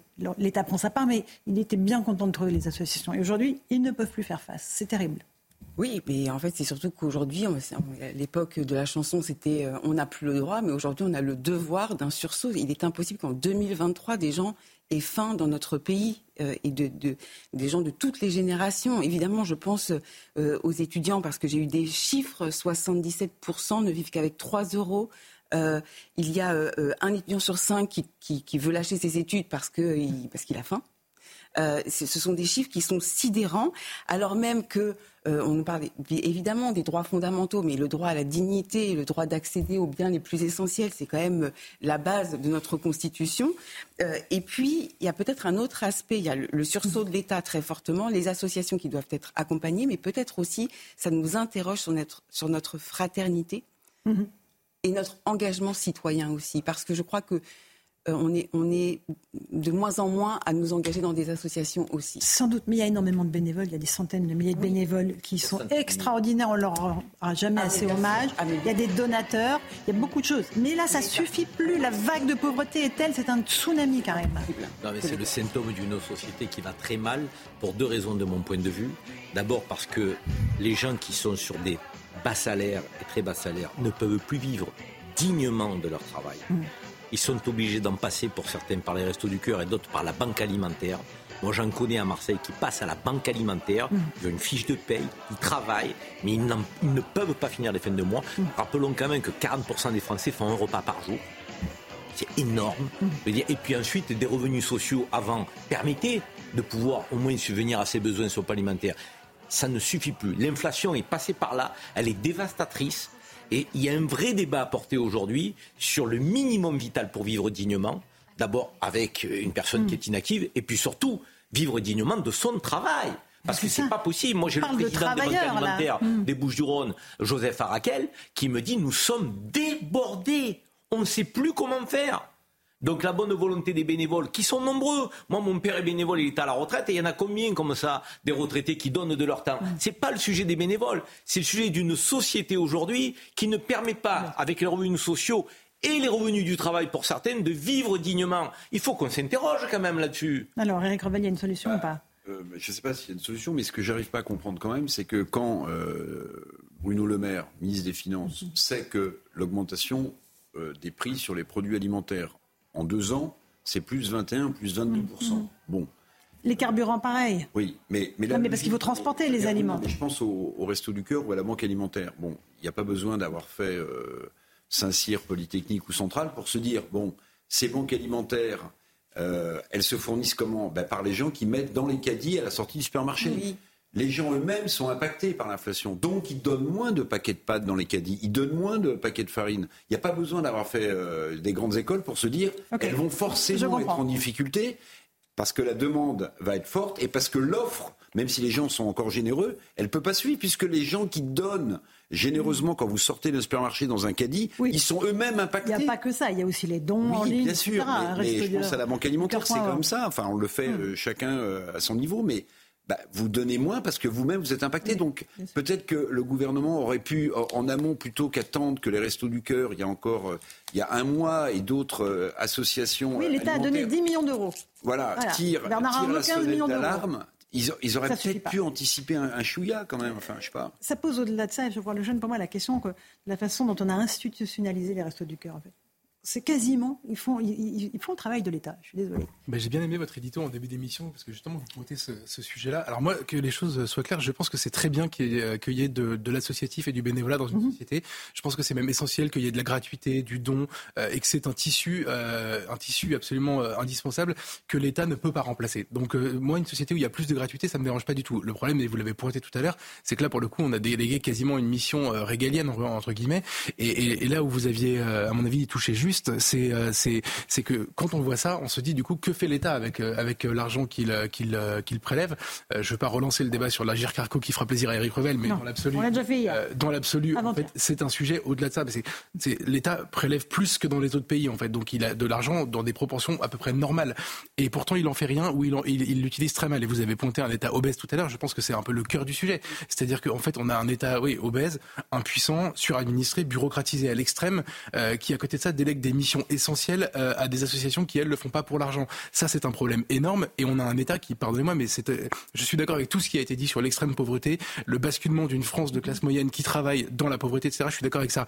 Mais on a un État qui, en parallèle de ça, importe de la pauvreté parce que l'immigration en France, sans ouvrir un débat sur l'immigration en tant que telle, mais mm-hmm. l'immigration en France, c'est pas des gens qui roulent sur l'or. Donc c'est une partie d'entre eux quand ils viennent, ils ont euh, un taux de chômage plus élevé que les Français et donc ils ont recours à ce genre d'aide. Et aujourd'hui, si vous voulez, j'entends le discours de générosité, mais en fait, on a, on, on peut pas, on peut plus offrir autant qu'avant. Euh, on peut plus offrir autant qu'avant, donc c'est un problème que l'État devrait se poser. C'est aussi de sa responsabilité. Alors, Karim? Non, moi, je, pense encore une fois, bon, l'immigration ne, peut pas être mise à toutes les sauces. non, mais c'est de la pauvreté, en fait. Là, je parlais on a un problème de pauvreté, je dirais, de manière macro dans le pays.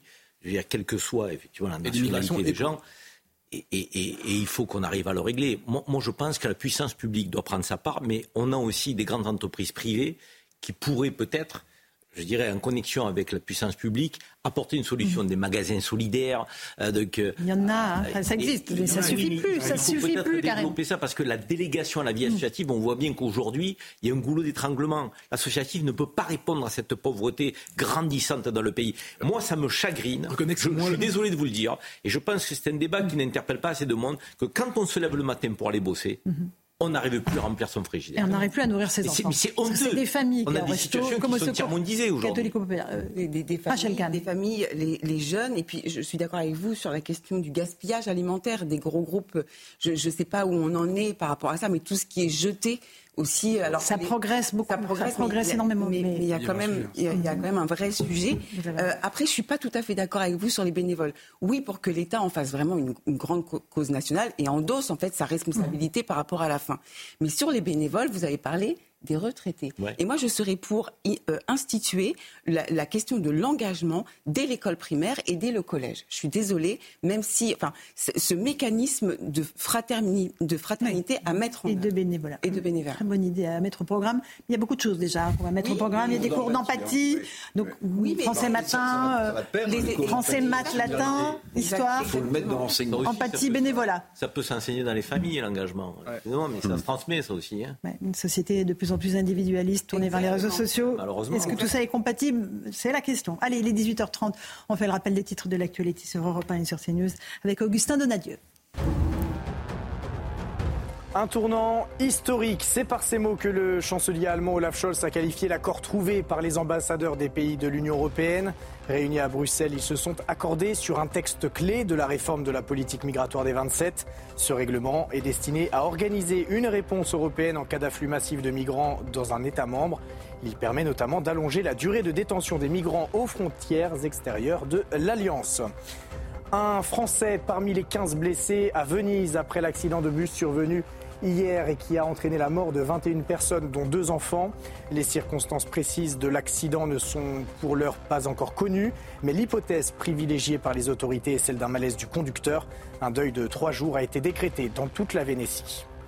Et le site de la SNCF a déraillé dans la matinée. Les Français étaient tellement nombreux à vouloir réserver un train pour les fêtes de fin d'année qu'il leur était impossible d'acheter leur billet. Jusqu'à 1 million de connexions par minute ont été enregistrées ce matin. C'est 230% de plus qu'habituellement. La situation est tout de même revenue à la normale en début d'après-midi. Merci beaucoup Augustin Dodaigneux pour le rappel des titres de l'actualité. 18h euh, pratiquement 31 minutes. Euh, on rend hommage depuis hier soir, vous le savez, à Jean-Pierre Elkabach, qui est mort à l'âge de 86 ans, grande figure de l'histoire de la radio et de la télévision française. Il a commencé à Europe 1, il est passé par France 2 et euh, CNews également. On se souvient évidemment de ses interviews d'anthologie avec François Mitterrand, mais aussi avec Georges Marchais. Parce qu'ils ont fait, ils ont écrit des pages télévisuelles et audiovisuelles de, de, notre pays absolument incroyables. On va écouter ça. Euh, un coup de gueule de Georges Marchais euh, lors d'une interview par Jean-Pierre Alcabache le 13 octobre 1980. Écoutez. On y répondra quand il le faudra, Monsieur Marchais. Écoutez, Alcabache, c'est, je crois, une soirée suffisamment sérieuse. Si vous pensez que ma place n'est pas souhaitable puisque la droite, elle, a gagné, moi je laisse la place à la droite et je vais ailleurs. On me demande ailleurs, je peux y aller. Parce que c'est extrêmement désagréable. C'est désagréable, mais en même temps, les deux hommes se respectaient. Euh, Olivier Marchais, le fils de Georges Marchais, nous l'a dit euh, ce matin. Il était euh, chez Pascal Pro. il s'était rugueux, Éric Revel. C'était cash. Jean-Pierre Alcabache, c'était des questions extrêmement incisives. Mais il y avait un respect, malgré tout, entre les hommes politiques. Oui, alors Jean-Pierre, c'était bon, un très grand professionnel, mais c'était aussi un homme de pouvoir et un homme d'influence. Il avait tout ça. Alors, ce qui est très marrant, c'est que non seulement, on ne parlait pas de punchline à l'époque, hein, mais mm. il y avait ça dans la façon d'interviewer Jean-Pierre Alcabache. C'est-à-dire que c'était une sorte de, combat de boxe. Il, acculait dans les cordes son interviewé. Tout de suite, était, dans les deux premières minutes. Il était percutant. En fait, il était percutant parce que la dernière question, en général, elle était plus terrible. Mais juste sur l'affaire euh, Georges Marchais, beaucoup de gens ont gardé en mémoire le taisez-vous El Kabash. Et en fait, il a, ça, ça n'a jamais existé, puisque c'est Thierry Leluron, tellement que la, la, la, répartie était célèbre, qui avait inventé ce taisez-vous El Kabash. Bon, voilà, c'était. Enfin, c'était... Et, et, Georges Marchais, quand Jean-Pierre El Kabash a sorti son livre Taisez-vous El Kabash, lui a dit Dis donc, euh, je ne l'ai jamais dit cette phrase. Et Jean-Pierre lui a dit Oui, et d'ailleurs, je vous dois un resto. Et ils sont allés au restaurant. Euh, Rachel Kahn, qu'est-ce que ça évoque pour vous, Jean-Pierre El Kabash? C'est tout un, symbole, ben, justement aussi de, professionnalisme, évidemment, mais justement euh, à l'heure où euh, euh, certains pensent qu'en France on ne, peut pas se réaliser, eh bien lui, avec la force de son travail, sa passion pour son métier, sa ténacité, il a réussi à s'écrire un nom et un prénom parce qu'il est né Raïm. Mhm. Il est né en Algérie, pied noir, il est né Raïm maintenant c'est devenu Jean-Pierre Elkabach, mais il part de là pour, pour être finalement au centre euh, du dialogue politique. Mmh. Et aujourd'hui, lorsqu'on perd un petit peu le dialogue et lorsqu'on perd aussi le talent, eh bien, euh, il va nous manquer beaucoup. Vous avez raison. Euh, Karim Zarebi Non, mais c'est, ça fait partie de ces phénomènes, hein, de ces phénomènes qui marquent toutes les générations. Et, et, quand on regarde les rétrospectives, il y a des choses. Moi, j'ai, été frappé. Je crois que c'est vous qui le commentiez hier quand il disait à André Villani qui était. Valini, Valini. Hein? André Valini. Oui. Oui sur le mur. de quelle couleur il est le mur Vous n'avez pas peur de, prendre le mur Quelle couleur il est le mur Valine, il est quel, mur, Celui que vous allez prendre.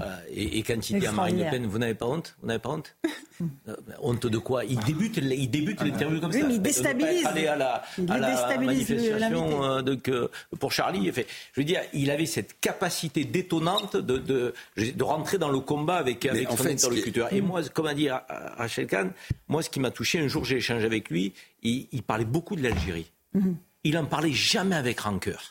Donc, il est de la génération de mes grands-parents. il, avait toujours un lien particulier. D'ailleurs, l'Algérie lui a rendu hommage. Donc, euh, en disant le grand journaliste qu'il est, il a toujours gardé le lien. Il allait deux à trois fois par an à Oran. Mhm. Donc, dans sa ville de naissance. Donc, euh, un juif d'Algérie qui, avait cette relation si forte, je trouve que ça, dénote d'une symbolique de, qui était assez magnifique. Mais, en fait, ce qui était extraordinaire avec El Kabash, c'est comme il avait il a fait pratiquement 50, 60 ans de journalisme et notamment politique. C'est qu'en fait, il avait inversé le rapport de force avec le politique. Mm. En fait, le politique qui arrivait, qui était interviewé mm. par euh, El Kabash, craignait cette interview, mais souvent, il, était, il avait déjà visionné euh, il y a dix ans, alors même qu'il n'était pas homme politique ou femme politique, des interviews avec El Kabash. Et donc, en fait, le rapport de force était inversé. La charge de la preuve était sur celui qui l'interviewait et non pas sur celui, mm. euh, sur celui qui était interviewé, non pas sur celui qui, qui interviewait. Et juste, puisqu'on parlait de, de, euh, quand je dirigeais LCI, on avait fait des, soirées électorales communes. Mm-hmm. Donc, du côté d'LCI, c'était Michel Field, qui à l'époque faisait 18 heures chez nous. Et El Kabash, c'était l'intervieweur d'Europe 1. Et je me souviens, quand on avait fait cette réunion dans le, dans le bureau, il avait toujours la même passion. Alors c'était il y a dix ans, vous voyez, mais il était, il avait déjà vécu une carrière professionnelle plus que copieuse, et il avait toujours cet œil qui frisait. C'est, tu crois qu'on va faire ça, mais est-ce que les bonnettes ah, d'Europe 1, on les verra bien sur les, les, plans de LCI Tu es sûr, hein, parce qu'il faut qu'on voit les bonnettes d'Europe 1. Hein. Oui, absolument. Je prends le jeune. Qu'est-ce que ça évoque pour vous, Jean-Pierre Cabal Moi, je l'ai, connu qu'à la fin. Bah, comme euh, disait Eric, c'est que je, le connaissais sans le connaître euh, parce que je le voyais, je l'écoutais, etc. Donc c'était un peu un monument. Je l'ai connu qu'à la fin et j'ai jamais travaillé avec lui. Donc euh, on n'avait pas une relation professionnelle je suis. Alors, il y a deux choses qui me fascinent. Premièrement, euh, il y a des gens qui finissent par être une part d'histoire, en fait. Une part d'histoire de la Ve République, évidemment. Une part d'histoire de notre métier aussi, parce que ça restera quand même un personnage qu'on n'oubliera pas tout de suite. Et, euh, et, ensuite, moi, je le trouvais aussi insupportable qu'attachant. C'est rare d'être les deux à la fois, et je trouvais vraiment les deux. Euh, attachant. Et, attachant, en fait. On a inventé ce mot pour ça. Et, et, si vous voulez, j'ai beaucoup de nostalgie quand je vois les images que vous avez montrées tout à l'heure de cette époque, en fait, où des intervieweurs pouvaient avoir ce genre de joute. Aujourd'hui, on a presque plus de personnages qui sont capables de ça et on n'a pas non plus euh, autant de journalistes que ça qui en sont capables. Donc ça, c'est quelque du côté des politiques. Même du côté des politiques. C'est pour ça que je dis les deux. Hein. Avec quand même des bêtes. Et, pour terminer, il y a une chose, et là pour le coup, je crois que c'est une question de génération. Ces gens, euh, la génération d'El Kabash me fascine. On voyait tout à l'heure Étienne Moujotte sur les images que lui, pour le coup, avec sa, pipe, que j'ai connu à la fin, mhm. mais, mais Jean-Claude Dessier qui est encore euh, parmi nous, qui est un ami. ces gens qui ont entre 80 et 86, 7 ans aujourd'hui, alors Étienne Moujotte nous a quittés il y a quelques temps, mais mhm. qui ont travaillé jusqu'à la fin. Et ça, c'est quelque chose que, que, que je ne me figure pas cette passion qui est tellement importante que jusqu'au bout, il y a un côté Molière en fait. Absolument. Hommage à Jean-Pierre Elkabach, évidemment, euh, sur nos antennes. On pense à lui, à ses proches et à Nicolas Avril. On fait une petite pause, on se retrouve dans un instant dans Punchline sur CNews et sur Europe 1. On va parler de sécurité, d'immigration et de référendum avec Eric Ciotti, euh, le patron des LR. Il sera notre invité dans un instant. À tout de suite. 18h42, on se retrouve en direct dans Punchline sur CNews et sur Europe 1. Eric Ciotti est notre invité. Bonsoir. Bonsoir. Président des Républicains. On est avec Eric Revel, qui est journaliste, ancien directeur général de l'LCI. On va parler de la sécurité. Marseille, d'abord, on l'a évoqué au tout début de l'émission. Une université, une antenne de l'université ex-Marseille qui ferme en plein centre-ville en raison euh, des trafics de drogue et de l'insécurité dans laquelle se trouvent les étudiants. Écoutez ce qu'en pensent les jeunes étudiants qui sont privés de fac jusqu'à euh, la semaine prochaine. On nous parle beaucoup d'insécurité, même les profs au début de l'année nous ont beaucoup avertis sur ça. Quand on sortait, rester en groupe, euh, pas tard le soir ou des choses comme ça. Autour, c'est pas forcément euh, très propice euh, au travail et du coup ce qui fait que on va avoir des cours à distance. Mais du coup nous ça nous arrange pas parce que c'est plus compliqué. Les cours magistraux par exemple ils sont pas obligatoires. Donc mettre des cours à distance ça peut vraiment nous décourager à travailler. Donc euh, je pense pas que ce soit la meilleure des solutions. C'est pas vraiment à nous de gérer la chose quoi. Nous on, on fait que subir. Euh, c'est difficile de suivre les cours à distance. Ça nous fait penser au Covid. C'était pas un bon moment. Eric Ciotti, quelle est votre réaction à cette situation à Marseille? C'est naturellement euh, intolérable, insupportable. Ça veut dire quoi? Ça veut dire que c'est la victoire des dealers mhm. sur la République. C'est la République qui démissionne. Une université, c'est une institution peut-être la plus symbolique de l'État c'est euh, la science, c'est la recherche, c'est les enseignants. La préfète des Bouches-du-Rhône était avec nous, elle disait on démissionne pas, on se bagarre, on envoie des forces sur le terrain supplémentaires. Oui, mais le résultat, il est là. Donc c'est une démission de plus. Ça veut dire que euh, les gangs, les bandes, les dealers gagnent du terrain, gagnent des victoires sur l'État, sur les institutions. Et ça, c'est totalement inacceptable. Je refuse cette démission. Il faut réagir. Il faut le faire avec euh, beaucoup plus de fermeté, d'autorité. Il faut reconquérir mhm. ces zones, ces territoires, ces quartiers perdus de la République. Pour cela, il faut plus de fermeté. Il faut une réponse pénale beaucoup plus ferme il faut des enquêtes judiciaires et pas simplement afficher euh, la mobilité de la CRS 8 qu'on a baladé cet été dans toute la France au gré de la mm. communication du ministre. C'est une volonté, c'est une prise de conscience, ce sont des sanctions, c'est une politique contre les consommateurs, mais la République, quand même, la France mhm. ne peut pas reculer devant des groupes armés et des groupes qui aujourd'hui gangrènent nos territoires et notre jeunesse. Une question d'Éric Revel. Oui, euh, euh, bon, Nice n'est pas Marseille, évidemment, mais je pense à ça parce que votre permanence de député des Alpes-Maritimes est sur le port Olympia. Euh, euh, nice fait aussi la une de l'actualité sur des questions d'insécurité, de, de, trafic de drogue. Je me souviens de la lettre envoyée par le président du conseil départemental des Alpes-Maritimes, Charles Ginesi, qui a attiré l'attention sur Menton, qui était devenu une passoire à, immigration. Est-ce que euh, la sécurité à Nice est pour vous une question qui, interroge et qui interpelle? Bien sûr, on mesure dans, ma ville une dégradation très forte euh, des conditions de, sécurité. Il y a euh, quasi quotidiennement des agressions à l'arme blanche. D'ailleurs, cela rejoint une tendance nationale. Euh, l'année dernière, les statistiques sont sorties, euh, elles sont irréfutables, elles viennent du ministère de l'Intérieur, plus 15% de coups et blessures volontaires en France, plus 9% d'homicides, plus 11% d'agressions sexuelles. Donc on est dans un climat où l'insécurité gagne du terrain et souvent à la source de cette insécurité, et c'est le cas à Nice, je l'ai dénoncé euh, à maintes reprises, il y a le développement de, de la Pourtant, le, le, maire euh, Christian Estrosi a mis en place une police municipale qui paraît faire son travail. Il y a des boutons de sécurité. Je me souviens de lors de l'agression à la basilique. Euh, il y a des caméras, il y a des caméras, il y a, il y a tout un système. Hein. C'est la, la, la, carte postale euh, importante de Nice qui risque d'être mise en cause. Il y aurait beaucoup à dire entre la réalité et la communication. Le, maire. De Christian Estrosi, vous voulez dire. Le maire, comme ses amis macroniste euh, est spécialisé dans la communication. Euh, l'action est souvent peu au rendez-vous. Et malheureusement, les Niçois le, le, constatent. Il y a un écart important entre les effectifs officiels et ceux réels de la police municipale. Il y a beaucoup de com, et beaucoup moins de réalité. Mais mhm. j'attends beaucoup euh, des services de l'État et de l'arrivée d'un nouveau préfet lundi dans les Alpes-Maritimes pour reprendre en main cette situation. Euh, on parle d'immigration, Eric Revel l'a évoqué. Euh, Emmanuel Macron, aujourd'hui, a évoqué la possibilité d'étendre le champ du référendum. Pourquoi pas Pour favoriser les questions sur cette, ce problème de l'immigration? Est-ce que ça va dans le bon sens? Vous attendez toujours le texte sur l'immigration nous l'avions demandé donc il faut être cohérent. Nous l'avons demandé dans notre proposition de loi de réforme constitutionnelle qui porte sur l'immigration. L'article premier de, de, cette proposition de loi visait justement à permettre de façon générale un référendum sur les questions d'immigration. Vous savez, les Français ne se sont jamais prononcés directement sur l'immigration. C'est aujourd'hui pour beaucoup une des premières préoccupations qui menace finalement mmh. quoi? Qui menace nos modes de vie occidentaux ceux dont on a hérité et ceux qu'on veut transmettre à nos enfants. On veut que nous vivions dans un pays avec une culture, une histoire, une identité que l'on respecte. Et l'immigration de masse non assimilée remet en cause ces modes de vie. Quand on interroge les Français sur les propositions des républicains, sur euh, le retour à, une forme de double peine, sur l'asile à la frontière, c'est-à-dire que on ne dévoie plus la procédure d'asile, les procédures se font à l'extérieur des frontières de l'Europe.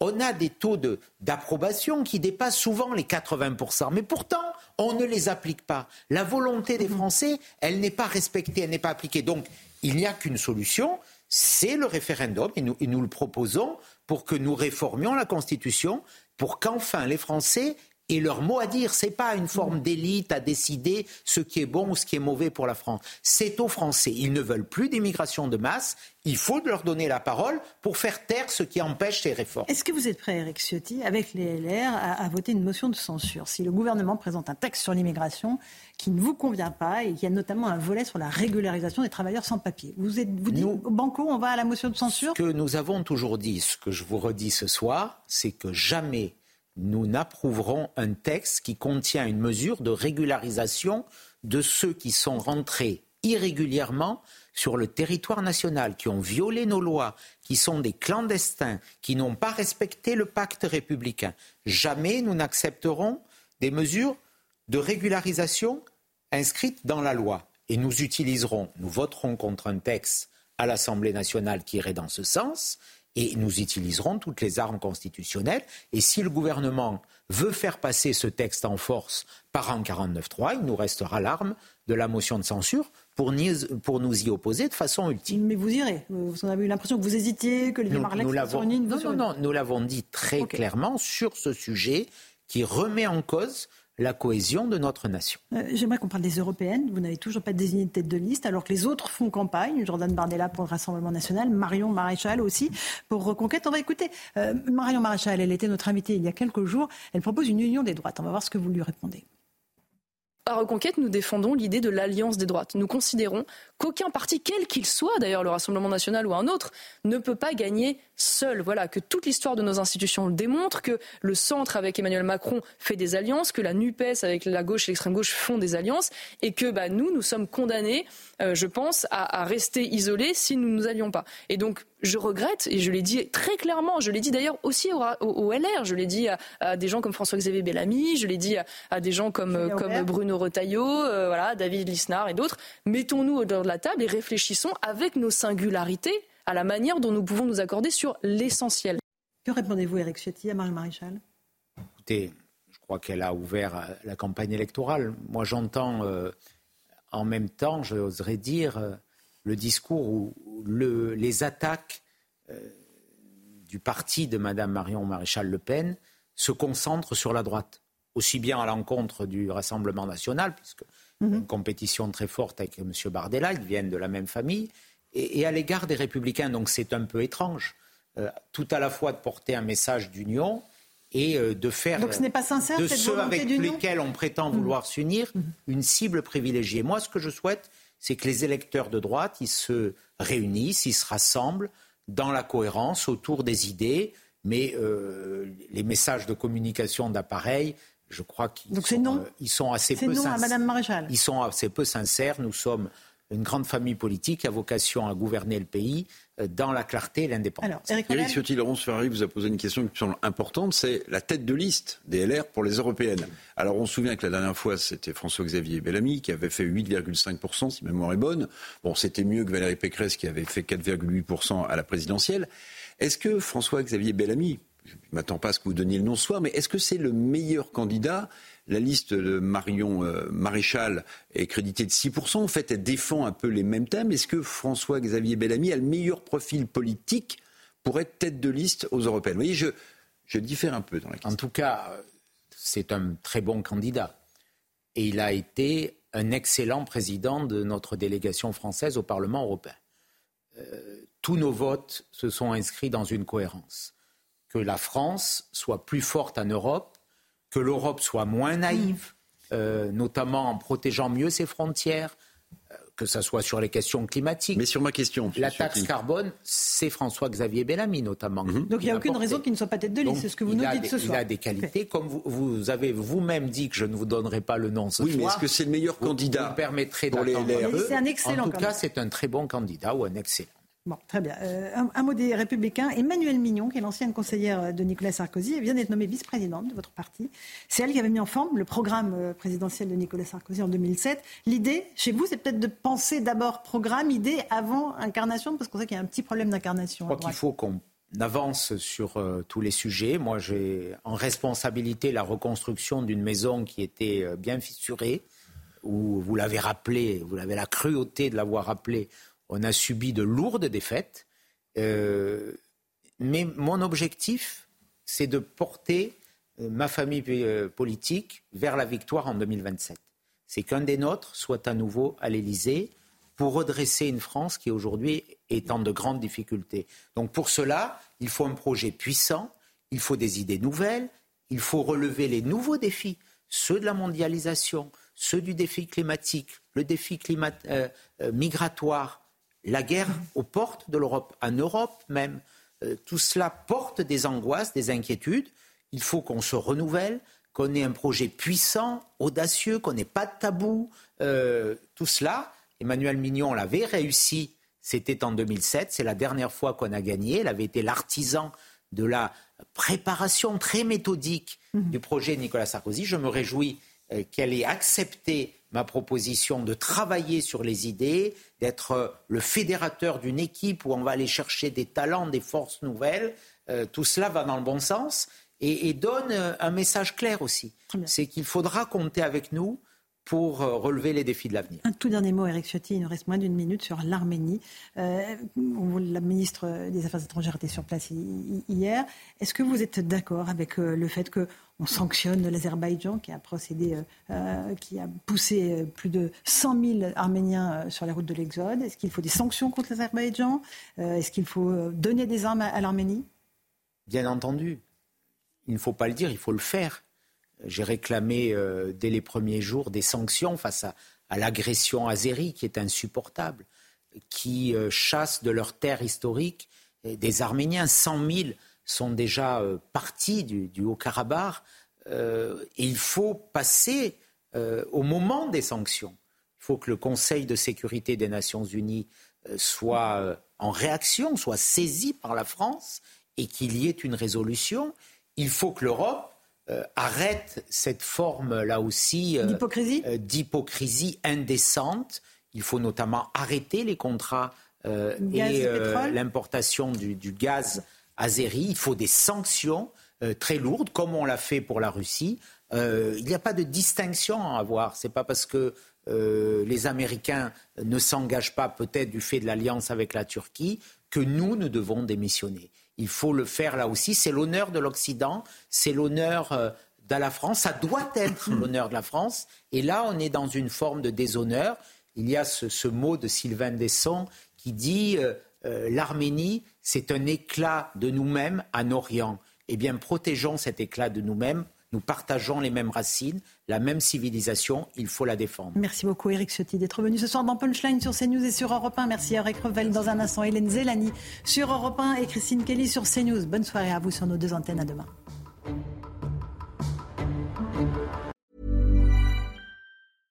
Selling a little or a lot? Shopify helps you do your thing however you cha-ching. Shopify is the global commerce platform that helps you sell at every stage of your business. From the launch your online shop stage to the first real life store stage, all the way to the did we just hit a million orders stage. Shopify is there to help you grow. Shopify helps you turn browsers into buyers with the internet's best converting checkout. 36% better on average compared to other leading commerce platforms because businesses that grow grow with Shopify. Get a $1 per month trial period at Shopify.com slash work. shopify.com/work.